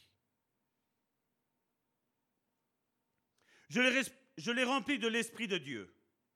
de sagesse, d'intelligence et de savoir pour toutes sortes d'ouvrages. Est-ce que c'est une capacité humaine? Dieu dit, je l'ai rempli. Certainement qu'ils avaient un travail, ils savaient plus ou moins, ils avaient peut-être les bases de comment on fait. Mais quand Dieu est venu, ce n'était plus un don naturel, mais c'est devenu un don spirituel. Un don spirituel qui descend d'en haut. Il dit, je l'ai revêtu. On le voit, l'Esprit de Dieu, de sagesse, d'intelligence et de savoir, pour toutes sortes d'ouvrages. Verset 4, je, c'est Dieu qui parle, je l'ai rendu capable de faire des inventions, de travailler l'or, l'argent et d'exécuter, et de les reins, excusez-moi, et les reins, et de graver les pierres à enchasser, de travailler le bois et d'exécuter toutes sortes d'ouvrages. Et voici, je lui ai donné pour aide Oliab. Fils d'Aïsamak, de la tribu de Dan. J'ai mis l'intelligence dans l'esprit de tous ceux qui sont habiles pour qu'ils fassent tout ce que j'ai ordonné. Alors comme je dis, on peut aller dans une école, on peut avoir étudié ce que tu veux, serveur, comptable, euh, études pastorales, mais si ça ne descend pas d'en haut, il n'y a pas la lumière de Dieu. Et nous avons besoin d'avoir des hommes et des femmes qui sont remplis de cet esprit-là, de sagesse, d'intelligence, de savoir de Dieu. C'est pour ça, on l'a vu la semaine dernière, que pour aller servir aux tables, qu'est-ce qu'il était mis? Il devait être rempli du Saint-Esprit. Rempli du Saint-Esprit, ça voulait dire quoi? Le parler en langue. Débordant. Le fruit de l'Esprit, ça débordait. Nous, aujourd'hui, bon, allez, on va prendre nu parce que bon, il y a quand même de... Non. Dieu sait ce que l'Église a besoin. Et comme Abraham l'a dit, Dieu se pourvoira lui-même. Dieu se pourvoira lui-même de tout ce qui a besoin au sein de cette Église. Mais nous devons avoir la foi. Parce que sans la foi, il est impossible de lui plaire. On peut comprendre qu'il y a Moïse, mais il y a aussi les autres. Et ceci est une préfiguration de l'Église, de ce que Dieu a départi dans ta vie. Vous imaginez si Moïse aurait été trouvé au Liab, il aurait dit, allez, va travailler pour Dieu. Non, je ne travaille pas pour la construction du tabernacle. Dieu l'avait disposé. Hein. Dieu l'avait appelé. Hein. S'il refuse, ce n'est pas Moïse qu'il refuse. Il refuse premièrement à Dieu, ensuite à Moïse. Et ensuite à l'autre serviteur qui était là, qui était appelé à faire une œuvre. Et donc c'est une préfiguration de l'Église.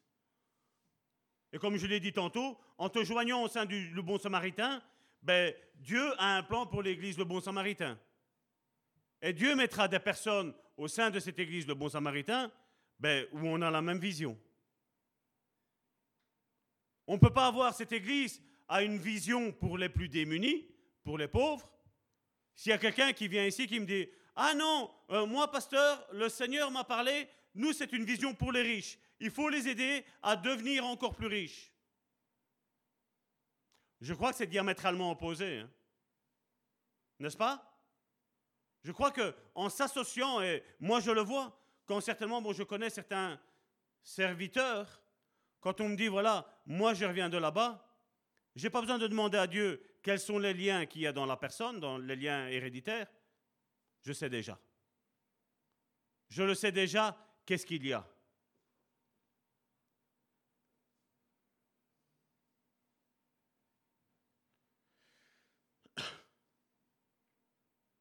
Ça va Ah oui. Et si tu refuses de faire ce pourquoi cette église est appelée, on l'a vu, Généralement, les frères et les sœurs, qu'est-ce qu'ils font? Ben, ils partent. Certains, apparemment, ils ont eu un ministère où tu dois les servir. Mais eux, servir son frère et sa sœur? Non. Ce n'est pas ça.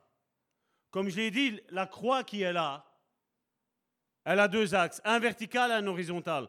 Mais on voit que l'horizontal, c'est aimez-vous les uns les autres. Je t'aime, tu m'aimes. Ça va dans les deux sens.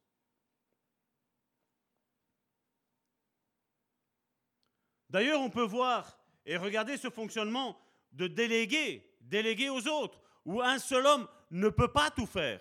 Et aujourd'hui, l'Église qui est ici aujourd'hui en place, je ne parle pas ici, mais je veux dire l'Église universelle qui est partout dans le monde, on voit un pasteur et des anciens. Mais l'Église de Dieu, c'est pas ça. L'Église de Dieu, elle est décrite dans Ephésiens chapitre 4, verset 11, où il y a les minimum les cinq ministères qui sont là et qui travaillent ensemble, main dans la main, pas en compétition. La prière de l'un, c'est que mon frère et ma sœur prospèrent. Et la prière des frères et des sœurs, c'est que le serviteur y prospère aussi, parce que c'est le but. Et Nombre chapitre 11, versets 16 et 17, regardez ce que Dieu dit à Moïse. L'Éternel dit à Moïse, Assemble auprès de moi 70 hommes, 70 hommes, des anciens d'Israël, de ceux que tu connais. Moi, il y en a certains qui me disaient, ça va tort. Moi, je, fais partie de l'église du Bon Samaritain. Mais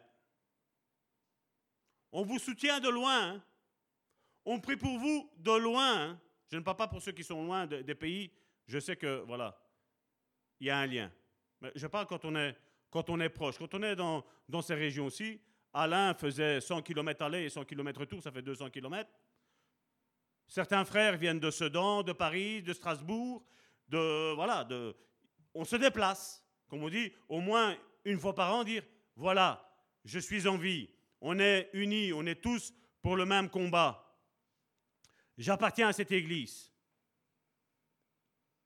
De ceux que tu connais comme anciens du peuple et ayant autorité sur lui. Là, qu'est-ce qu'on voit? Là, on voit qu'il y a l'onction, donc de ceux que tu connais comme anciens, l'onction. Et puis on voit, ayant auto- autorité sur lui, là on voit le manteau, là on voit le ministère qu'il y a.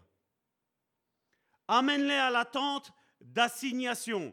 On l'appelait aussi la tente de la rencontre, où Dieu rencontrait ceux qu'il loignait, ceux qu'il consacrait.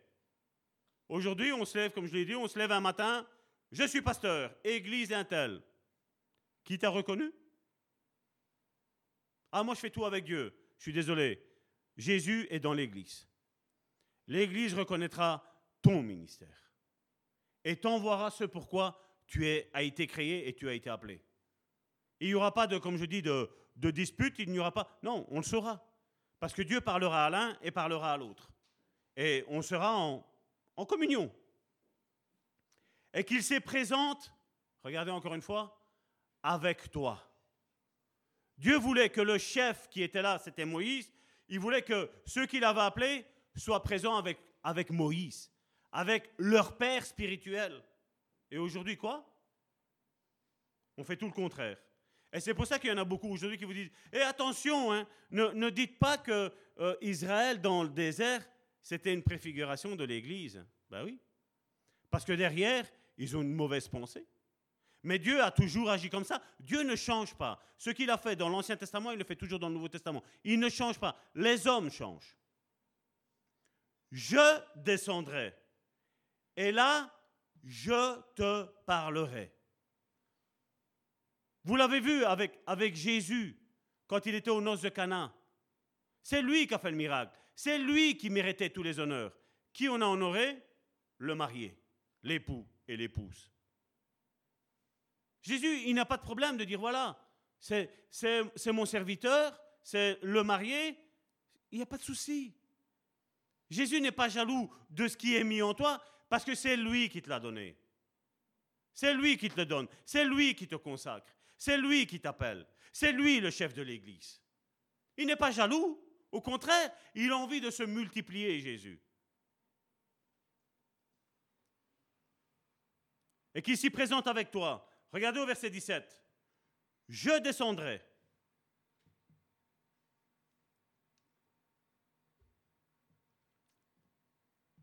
Et je te parlerai. Je prendrai de l'esprit, regardez, je prendrai de l'esprit qui est sur toi et je le mettrai sur eux. Qui est-ce qui avait oint Moïse? Ça, c'est la question qu'on devrait se poser. C'est Dieu, n'est-ce pas? Et pourquoi Dieu, les autres ben, Il ne prend pas de l'esprit qui est à lui et il le dépose dans les autres? Pourquoi il doit aller chercher l'esprit que, Dieu, à ce moment-là c'était Dieu, a mis sur Moïse et le distribuer aux autres? C'est la question qu'il faudrait se poser. Comme on l'avait vu la semaine dernière, deux n'étaient pas présents, ils étaient en dehors. Et malgré qu'il a pris l'onction qui était sur Moïse et il l'a fait prophétiser, il, il a déposé sur lui, même les deux qui étaient en dehors du camp, même eux se sont mis à prophétiser. Et certains viennent et disent, Eh, mais ces deux-là, regarde, ils sont en train de prophétiser. Moïse a compris ce, qui était là. Il a dit quoi Vous êtes jaloux? Il dit, vous êtes jaloux? Il dit que tout le peuple puisse prophétiser. Quand tu es serviteur de Dieu, t'es pas jaloux de ce qu'il y a dans l'autre. T'es pas jaloux de ton frère. T'es pas jaloux de ta sœur. Mais au contraire, tu te réjouis. Tu te réjouis, tu dis, mais regarde, regarde. Au début, il voulait rien savoir. Regarde maintenant comment il sert Dieu. Mais tu te réjouis parce qu'on n'est pas en train de servir le bon samaritain, on est en train de servir le royaume de Dieu. Tu n'es pas jaloux. Mais tu sais sortir de tes gonds quand il y en a qui font l'imitation, qui font la copie. Mais quand c'est l'original, il n'y a pas de souci. Quand nous avons tous le même esprit, ben gloire à Dieu pour ça. Mais quand on enseigne le contraire de ce que la parole de Dieu elle dit, ben oui, c'est normal que en toi, comme la parole de Dieu, maintenant, elle vit en nous. La parole de Dieu incarnée en Jésus-Christ, elle vit en moi. Mais maintenant, moi, dans, dans le spirituel, peut-être je ne peux pas le voir, même si on peut le voir. Mais pour ceux qui ne le voient pas encore, comment je vais montrer que là, ben, je vous l'ai dit, que Christ vit en moi? Ben, Comme la parole vit en moi, ben, je vais être attiré par la parole de Dieu. C'est pas, oh non, ça va, ça fait une semaine qu'elle est fermée. C'est pas grave. Demain, Dieu sait. Non, je l'ai toujours dit ici. Dieu sait que l'être humain est fainéant. Vis la Bible. Vis ce que tu prêches. Vis la parole de Dieu. Vis-la. Je te parlerai, je prendrai de l'esprit qui est sur toi et je le mettrai sur eux, afin qu'ils portent avec toi. Dis ça. Regarde ton frère et ta sœur et dis-lui, mon frère, je vais souffrir avec toi. Vous pouvez le faire. hein. Regarde ton frère et dis-lui, je vais souffrir avec toi. Nous allons souffrir les uns les autres. Et bien souvent, on reste éloigné de l'église et après on dit, Oh, mais il n'y a personne qui m'a téléphoné. Ben écoute, mardi, jeudi, on t'a téléphoné, on était ici. On était en communication 24 heures sur 24, 7 jours sur 7 avec le Wi-Fi qu'il y a dans l'église. Mais tu n'étais pas là. Dimanche, tu n'étais pas là. Nous avons besoin de communion les uns les autres. Si nous voulons être forts, si nous voulons être soudés, si nous voulons être une famille en Jésus. Afin qu'il porte avec toi la charge du peuple et que tu ne la portes pas à toi seul. Je ne sais pas si vous imaginez le poids que le bon samaritain a. Même hier, samedi, avec Karine, nous avons eu une journée, là, affolante. Et Dieu dit, qui est-ce qui va les aider? Qui est-ce qui va, aider cette œuvre? Qui est-ce qui va se lever et dire, voilà Puis tu arrives le mardi, quasiment personne. Et je vais vous dire que le mardi, c'est le baromètre. Ça, c'est une petite révélation que j'ai. Le mardi, c'est une baromètre des disciples. Les disciples seront présents. Et aujourd'hui, on a mis dans les églises, on a mis les sympathisants. Vous savez? Je vous aime bien. Vous êtes des chouettes. Cette église, euh, Magnifique. Ça, c'est les sympathisants. Et là, qu'est-ce qu'il m'a mis? Afin qu'on porte la charge les uns les autres. Le mardi, comme vous le savez, c'est pas moi qui prêche. Il y a cinq, frères et sœurs qui sont là en train de porter continuellement un message. Et quand tu viens et qu'on voit qu'il en manque la majeure partie, ben c'est décourageant. Comme je dis, si, on ferait ça aux autres, qu'est-ce qu'on ferait? Imaginez que dimanche prochain, on ne fasse pas culte. Vous vous déplacez de chez vous, vous venez jusqu'ici, l'église est fermée. Et j'ai rien dit à personne. Et croyez-moi bien, une fois, ça va arriver. Ça, c'est une clé que je donne. Comme ça, on va tous réaliser, mais qu'est-ce que ça fait? Mais pourquoi on m'a pas averti? Ben, Je me suis levé, j'ai fait ci. j'ai- Ben oui, c'est un petit peu le ressentiment qu'on a le mardi, qu'on a le jeudi, qu'on a le dimanche. C'est pas vrai?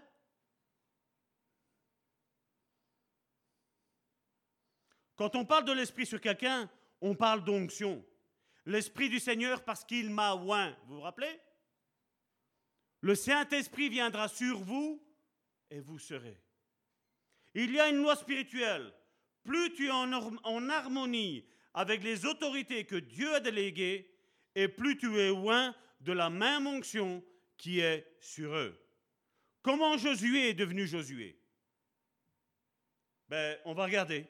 Deutéronome chapitre 34, verset 9. Josué, fils de Nun, était rempli de l'esprit de sagesse. Qu'est-ce qu'il était mis?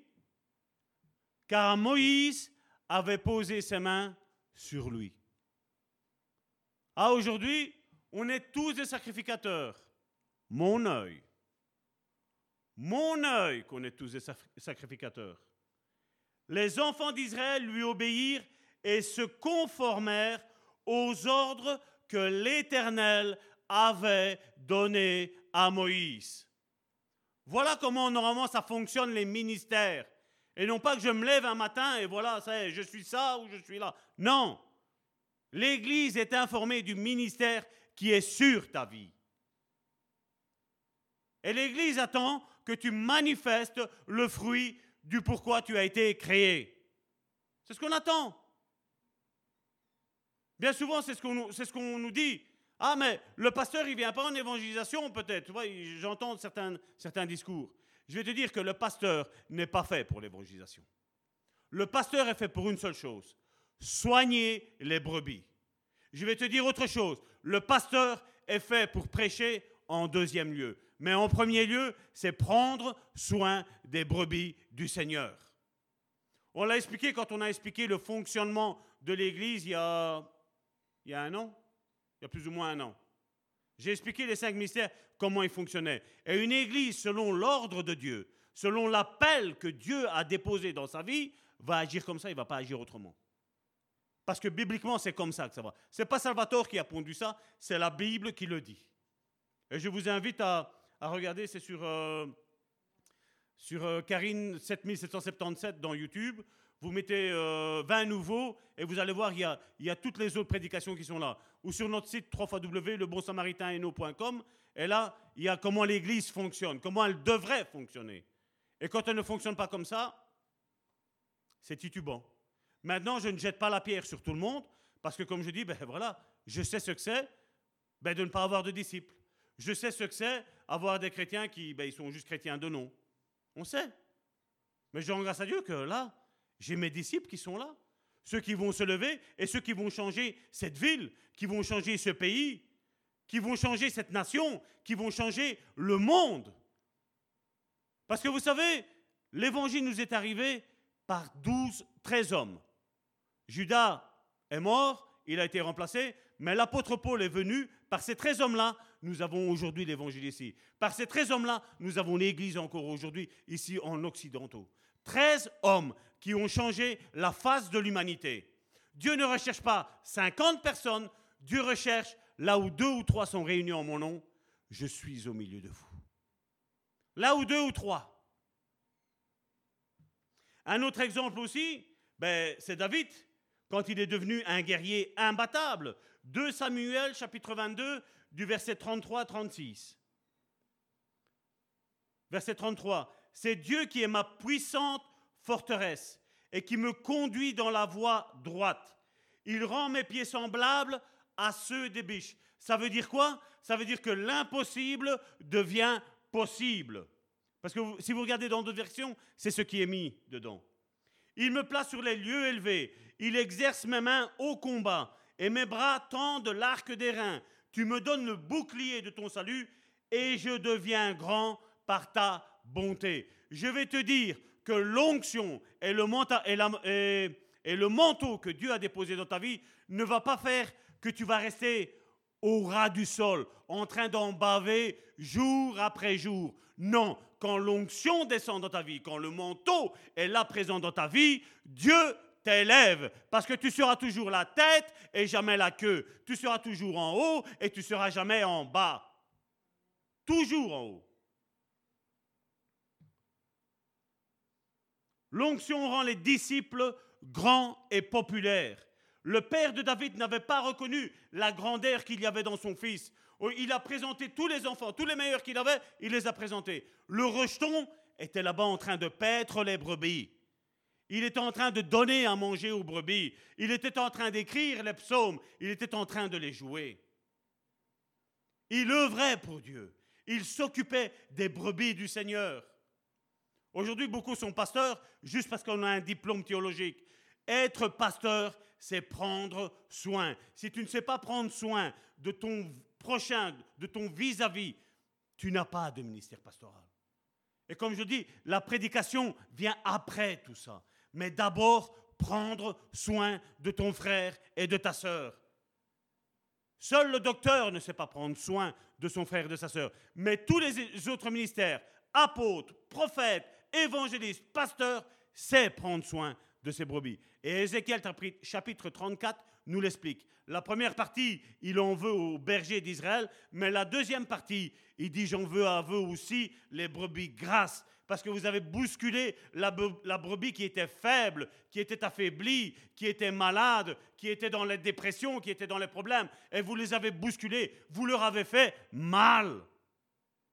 Aussi bien les bergers, aussi bien les brebis grasses. Ils ont été condamnés par Dieu. Et là, il dit, je vais vous donner des pasteurs, des bergers selon mon cœur, qui me connaissent, où j'ai mis mon esprit en eux, et pas où j'ai mis un diplôme en eux.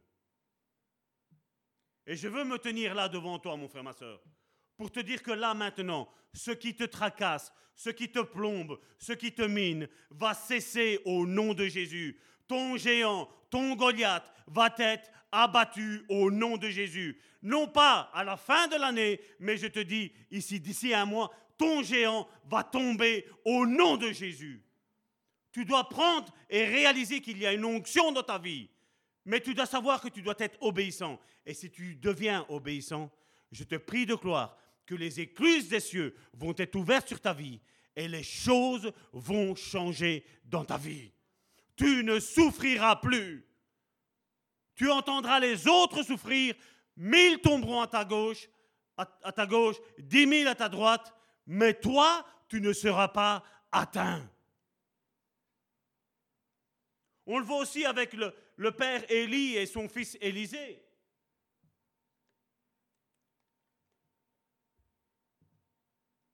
Élisée était, au service d'Élie, au service de son père spirituel. Aucun miracle ne l'accompagnait. Mais à un moment donné, il a été revêtu d'une double onction, vous le savez. Qu'est-ce qui s'est passé? Élie est enlevé et regardez ce qui arrive dans... C'était après? Ah non, je l'ai pas pris. Ce... Non, ce passage-là, je ne l'ai pas pris. C'est la même chose. Il n'avait jamais rien fait comme miracle. Mais à partir du moment où il prend le manteau d'Élie, qu'est-ce qu'il fait? Il arrive, il y a un fleuve, il tape dedans avec son manteau, le fleuve, il s'ouvre en deux. Là, on voit qu'il avait l'autorité. Le manteau, ça représente l'autorité. Ça représente que tu es loin, tu es appelé de Dieu. Et c'est ce qui arrive. Ici, maintenant, c'était ça mon prochain. Mon prochain passage, c'est dans Daniel. Regardez ce qu'il est dit de Daniel. Quand l'Esprit de Dieu est dans ta vie, est sur toi, en toi, tu es rempli, tu es imbibé, tu es baptisé du Saint-Esprit, c'est ce que ça veut dire. C'est immergé, c'est ça. Daniel chapitre 5, verset 11. Regardez ce qu'ils disent de Daniel. il y a dans ton royaume. Donc il parle au roi. Il dit, il y a dans ton royaume un homme qui a en lui l'esprit des dieux saints. J'ouvre une parenthèse, je la referme, vous savez bien c'est pourquoi. Les dieux saints, c'est mis au pluriel. Le Père, le Fils et le Saint-Esprit. Point. Et du temps de ton Père, on trouva chez lui, regardez ce qu'il est mis, des lumières, de l'intelligence et une sagesse semblable à la sagesse des dieux. Aussi le roi Nebuchadnezzar, ton père, le roi, ton père, l'établit chef des magiciens. Ce pas des magiciens selon Dieu. Ce sont des magiciens de l'ennemi, hein. des astrologues, des, chaldéens et des devins. Daniel était revêtu d'une onction supérieure à tout ça. Les autres n'avaient pas ça. Mais lui, il avait l'Esprit de Dieu et il était devenu leur chef. C'était lui qui le commandait. Ne te tracasse pas pour ta réputation, mon frère, ma soeur. Ne te tracasse pas pour ça, parce que la réputation viendra après. Et vous allez voir que plus vous voulez servir Dieu, plus vous allez être combattu, plus des mauvaises langues vont se lever. Mais toi, ne te tracasse pas, parce que vous savez pourquoi? Ils ont été créés pour ta gloire, pour la gloire que Dieu a mis sur ta vie. Parce qu'on a envie de, brûler les étapes, de dire non, non, non, moi je vais me je vais être gentil avec tout le monde, je vais parler mal de personne. Ceux qui font le mal, je vais, non, je vais dire, oh, c'est bien, essayez d'être un petit peu plus sage. Hein. Ne faites pas trop de mal. On va être gentil, on va être rempli d'amour. Non, quand Dieu te met son onction sur ta vie, mon frère, ma soeur, tu vas déranger, tu vas bousculer, tu vas éclairer ceux qui sont dans les ténèbres. Parce que c'était le Dieu des esprits, le Dieu des lumières. Et c'est normal que ceux qui sont dans les ténèbres, ceux qui vivent en faisant tout et n'importe quoi, tu vas leur énerver, tu vas les éblouir. La lumière.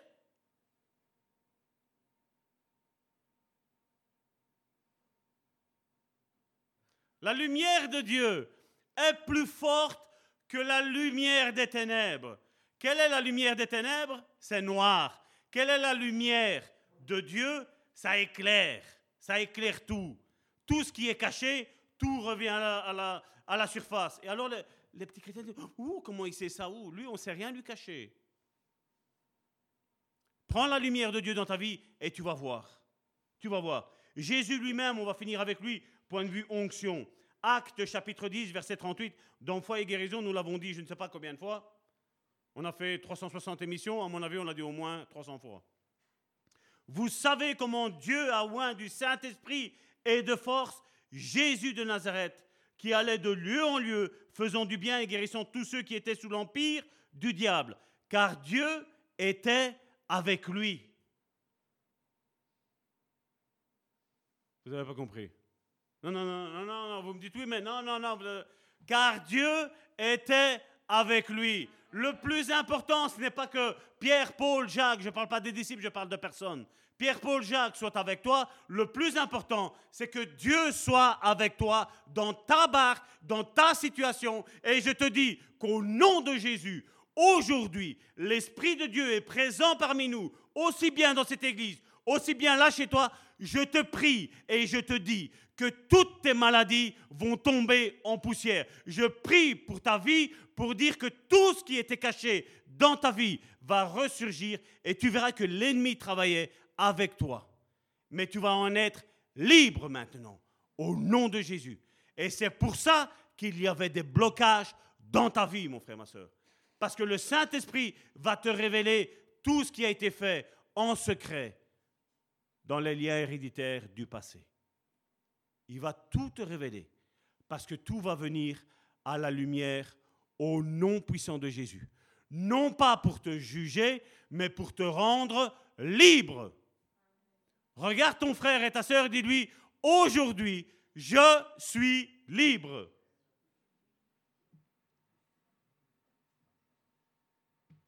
On n'est pas en train de faire un spectacle, on n'est pas en train de faire un show, parce que vous savez bien, je n'aime pas ça. On n'est pas des imitations, on est des originaux. Dis-le à ton frère, je suis un original.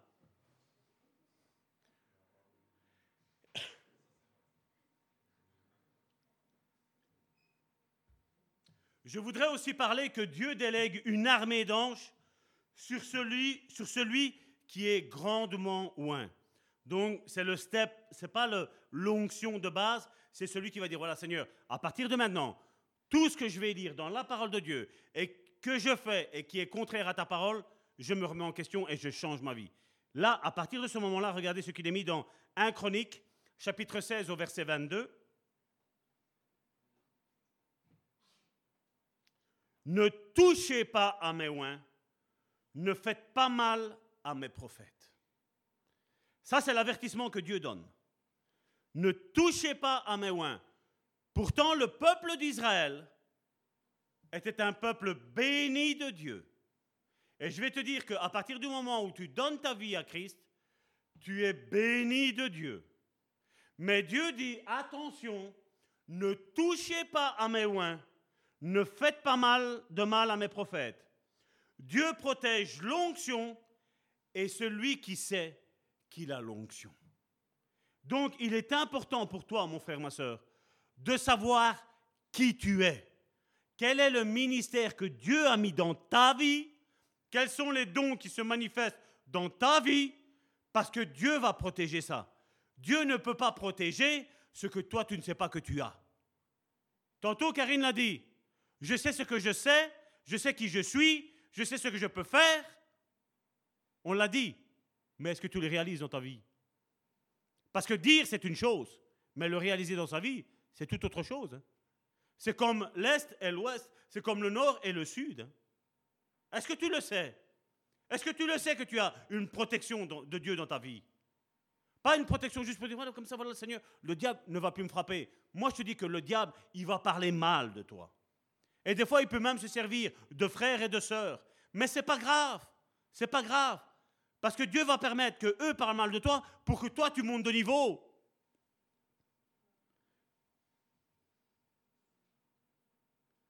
Et celui qui salit l'onction que Dieu a mis en toi, les dons, ils descendent d'en haut. Ils descendent d'où euh, l'onction on a, on a dit depuis le début? Ça descend d'en haut. Celui qui te salit, essaye, je dis bien essaye, de salir le Dieu. Ça veut dire quelqu'un qui n'a pas la crainte de Dieu, quelqu'un qui n'est pas né de nouveau, quelqu'un qui ne connaît pas Dieu. Parce que si tu sais que tu connais Dieu, tu sais qui appartient à Dieu et tu sais qui ne l'appartient pas. Maintenant, comme je le disais, Dieu protège l'onction est loin, mais il permet qu'on parle mal d'eux. Et là, c'est le passage qu'on n'aime pas, hein, mais regardez, il faut qu'on en parle. Marc chapitre 10 du verset 28 à 30. Pierre se mit, se mit à lui dire, donc il parle à Jésus, Voici, nous avons tout quitté et nous t'avons suivi. Jésus répondit, Je vous le dis en vérité, il n'est personne qui, ayant quitté à cause de moi et à cause de la bonne nouvelle, sa maison, ou ses frères, ou ses sœurs, ou sa mère, ou son père, ou ses enfants, ou ses terres, ne reçoivent au centuple présentement. Ça veut dire maintenant, pas demain, maintenant. Dans ce siècle-ci, des maisons, des frères, des sœurs, des mères, des enfants et des terres. Qu'est-ce qu'il est mis? Qu'est-ce qu'il est mis? Avec des persécutions. Et nous, on aime bien la première partie. Mais non, Seigneur, pas les persécutions. Ça fait partie de l'appel de Dieu. Ça fait partie. C'est ce qui va forger ton ministère. C'est ce qui va forger ton caractère. Un caractère à dure épreuve. Vous imaginez Jésus faisant des guérisons par millions. Et on parle mal de lui. Les pharisiens, les sadducéens, tous ceux qui étaient rattachés, qui avaient l'onction des pharisiens et des sadducéens, parlent mal de lui. Vous trouvez que c'était juste? Non, ce n'était pas juste. Mais seulement ceux qui étaient dans les ténèbres parlaient mal de celui qui était dans la lumière. Et ceux qui sont dans les ténèbres parleront toujours mal de ceux qui sont dans la lumière. Toujours. Et il le dit, on aura tout ça, mais avec des persécutions. Et dans le siècle à venir, la vie éternelle. Tu vas les avoir. On peut être aussi béni maintenant, mais on sera béni aussi après quand le Seigneur va venir nous rechercher ou quand on fermera nos yeux. Mais la même chose, tu auras des persécutions maintenant, et après quand tu seras là en haut, c'est fini. Parce que là en haut, il n'y a plus de maladie. Là en haut, des faux frères, il n'y en a pas. Des faux sœurs, il n'y en a pas. Des copies, il n'y en a pas. Il n'y aura que des originaux. Regarde ton frère maintenant, dis-lui, je rends grâce à Dieu que tu es un original.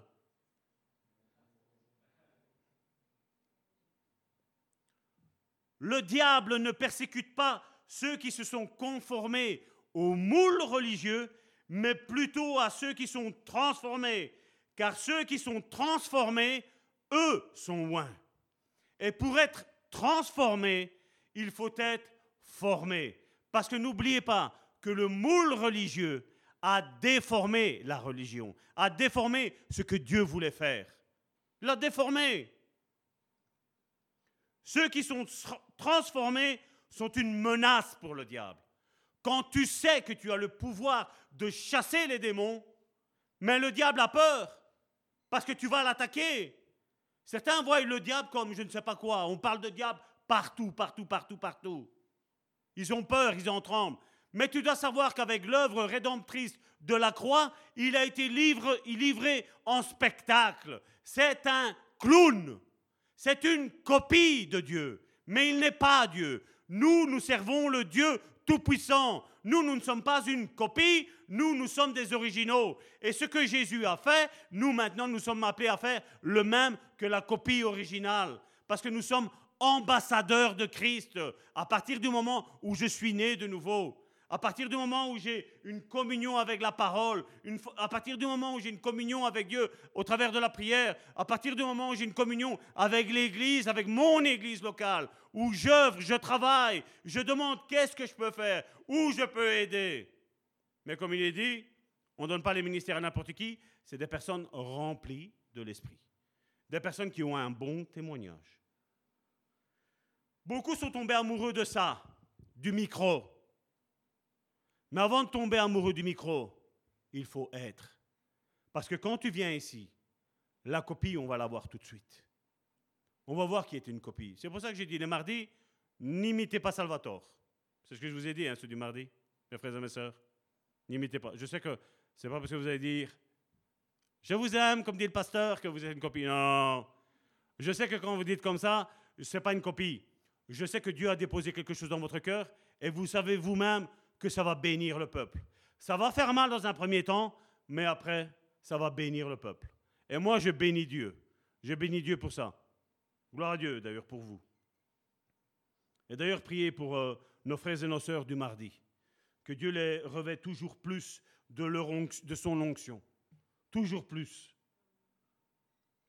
Et comme je disais, ceux qui sont transformés sont une menace pour le diable, mais pas ceux qui se sont conformés au, au moule religieux. Ah non, ah, t'es catholique, moi, je suis, moi je suis protestant. Nous, n'adorons pas les saints. Mais t'adores peut-être autre chose. Hein? T'adores peut-être ton pasteur, t'adores peut-être l'apôtre, t'adores peut-être le prophète, t'adores peut-être l'évangéliste, t'adores peut-être le docteur. On peut avoir des idoles aussi comme ça. Hein? Tu auras des choses ici bien, bien et mal, dans ce siècle et dans la vie de l'au-delà. Vous savez, certains pensent, comme je le dis bien souvent, parce qu'on dénonce, oui, on dénonce les personnes qui ne parlent pas contre la vérité, mais au contraire qui, qui luttent contre la vérité, qui veulent offusquer. Non, non, non. Nous devons ouvrir les yeux de nos frères et de nos sœurs. Reprends, censure, exhorte, avec une pleine assurance. C'est ce que la Bible nous dit. Si tu m'aimes et tu vois que je vais tomber dans un trou, qu'est-ce que tu vas faire? Tu vas pas me dire, Salvatore, fais attention, il y a danger pour ta vie? Mais oui, tu vas le dire. Et c'est ce que nous devons faire les uns et les autres. Parce que regardez ce que la Bible nous dit. Dans Romains chapitre 14 au verset 12. Ainsi, chacun de nous rendra compte à Dieu pour lui-même. Ce que ton frère et ta sœur dans ton église font ne t'importe peu. Tu vois qu'il y a quelque chose qui ne va pas dans la vie de ton frère et de ta sœur? Ben, mets-toi de côté, prie pour ton frère, prie pour ta sœur. Si Dieu l'a appelé, si Dieu l'a oint, Dieu va l'éclairer d'une manière ou d'une autre. Ou un mardi, ou un jeudi, ou un dimanche, ou au travers de l'entremise d'un autre frère, d'une autre sœur qui peut-être ne fait pas partie de cette église, il va lui ouvrir les yeux. S'il ouvre les yeux, gloire à Dieu. S'il les ferme, ce sera un aveuglement spirituel. Jésus a dit dans Matthieu chapitre 12, versets 36 et 37, Je vous le dis, au jour du jugement, donc c'est le tout dernier jour où d'ici en bas, tout le monde est là en haut. Pour le grand jour, terrible pour certains et réjouissant pour les autres. Les hommes rendront compte de toute parole. Qu'est-ce qu'il est mis là? Là. Toute parole vaine qu'ils auront proférée. Parce que regardez le verset 37, qu'est-ce que Jésus dit? C'est pas Salvatore, c'est Jésus qui le dit. Car par tes paroles tu seras justifié, et par tes paroles tu seras condamné. Donc attention quand je parle mal à quelqu'un. Parce que si je vis une vie de péché, c'est sûr et certain, je, ne vais certainement pas savoir que celui-là est loin de Dieu ou celle-là n'est pas loin de Dieu. Mais si je vis dans la lumière, je vais savoir que lui, il a quelque chose de spécial. Lui, il a quelque chose que je n'ai pas. Et je vais, je vais m'attacher à lui. Je vais investir dans son ministère afin de recevoir les dons qu'il a. Parce qu'on a vu que Mo- Moïse, qu'est-ce qui se passe? Les dons sont transmissibles. Paul le dit, je viendrai vers vous et je vais vous donner les dons qu'il vous reste, que vous n'avez pas encore. Je vais vous les donner. Mais bon, ça c'est un autre sujet, on le verra plus tard. Que nous dit 2 Corinthiens, chapitre 4, versets 17 et 18 Car nos légères afflictions du moment présent, qui est-ce qui est affligé? Qui est-ce qui a des problèmes? Ce passage est pour toi, mon frère, ma soeur. Car nos légères afflictions du moment présent produisent pour nous, au-delà de toute mesure, un poids éternel de gloire. Tu comprends pas pourquoi il y a des personnes qui t'en veulent toujours? Tu comprends pas qu'il y a toujours des personnes qui se lèvent et qui te combattent, qui combattent ce qui est en toi? Là, ça va produire toute mesure un poids éternel de gloire. Verset 18. Parce que nous regardons non aux choses visibles, mais à celles qui sont invisibles, car les choses visibles sont passagères et les invisibles sont éternelles. Est-ce que tu comprends pourquoi les gens ne t'aiment pas? Est-ce que tu comprends pourquoi on attaque toujours ton ministère? C'est parce que Dieu est en train de travailler dans ta vie un niveau d'élévation. Tu es en train de prendre un ascenseur spirituel qui va te faire monter d'onction, qui va te faire monter dans ton ministère, mon frère, ma soeur. Ne pleure plus quand tu as des afflictions, mais combat le bon combat de la foi. Vous pouvez dire Amen, hein Et c'est pour ça qu'il y a bien souvent, le Seigneur m'a dit, Savato, ne discute plus avec eux. Ne, ne le, ne le, laisse-les, laisse-les. C'est fini, j'essaye. C'est dur. Parce que des fois, je vais dire, vous savez, je prie, bam, j'ai tel frère, telle soeur qui arrive, on envoie un message, et après, Savato, qu'est-ce qu'il dit? J'aurais su, je ne l'aurais pas fait. Et donc, vous voyez, c'est quand vous avez votre émotion, c'est pas l'esprit, c'est l'émotion qui intervient on se trompe, on se gourre. 2 Timothée chapitre 3 verset 12. Or, tous ceux qui veulent vivre pieusement en Jésus-Christ, qu'est-ce qu'il est mis? Seront persécutés. Dis Amen. Merci Seigneur. Tous ceux qui veulent vivre pieusement seront persécutés. Et alors je voudrais, et je vais clôturer avec ça. Vous vous rappelez, tantôt on a parlé de ne touchez pas à mes oins et ne faites pas de mal à mes prophètes. Vous savez pourquoi Dieu dit ça? Vous ne savez pas? Regardez ce qu'il est mis dans le psaume 104, verset 4. Ça, vous pouvez mettre en rouge dans votre Bible. Il fait devant ses messagers des flammes de feu ses serviteurs. Chaque fois que eux parlent mal de toi, qui est au service de Dieu, que tu as une vie consacrée, où tu ne fais pas le mal à gauche ou à droite, tu es une flamme de feu. Tu es une flamme de feu. Et alors, qu'est-ce qu'ils font? Ils parlent mal de toi, ils te touchent, et qu'est-ce qui se passe? Ils se brûlent. Et c'est pour ça qu'il est mis dans 1 Chronique chapitre 16, verset 22. Ne touchez pas à mes oins et ne faites pas de mal à mes prophètes. Je vais vous laisser avec ces deux versets-là. Psaume 104, verset 4 et 1 Chronique chapitre 16, verset 22. Vous allez étudier ça durant toute cette semaine. Vous allez regarder le contexte.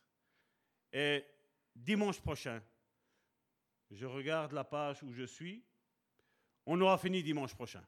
Certain, je vous l'assure. J'aurai fini. On l'aura fait en trois fois. Gloire à Dieu. Mais voilà qui tu es.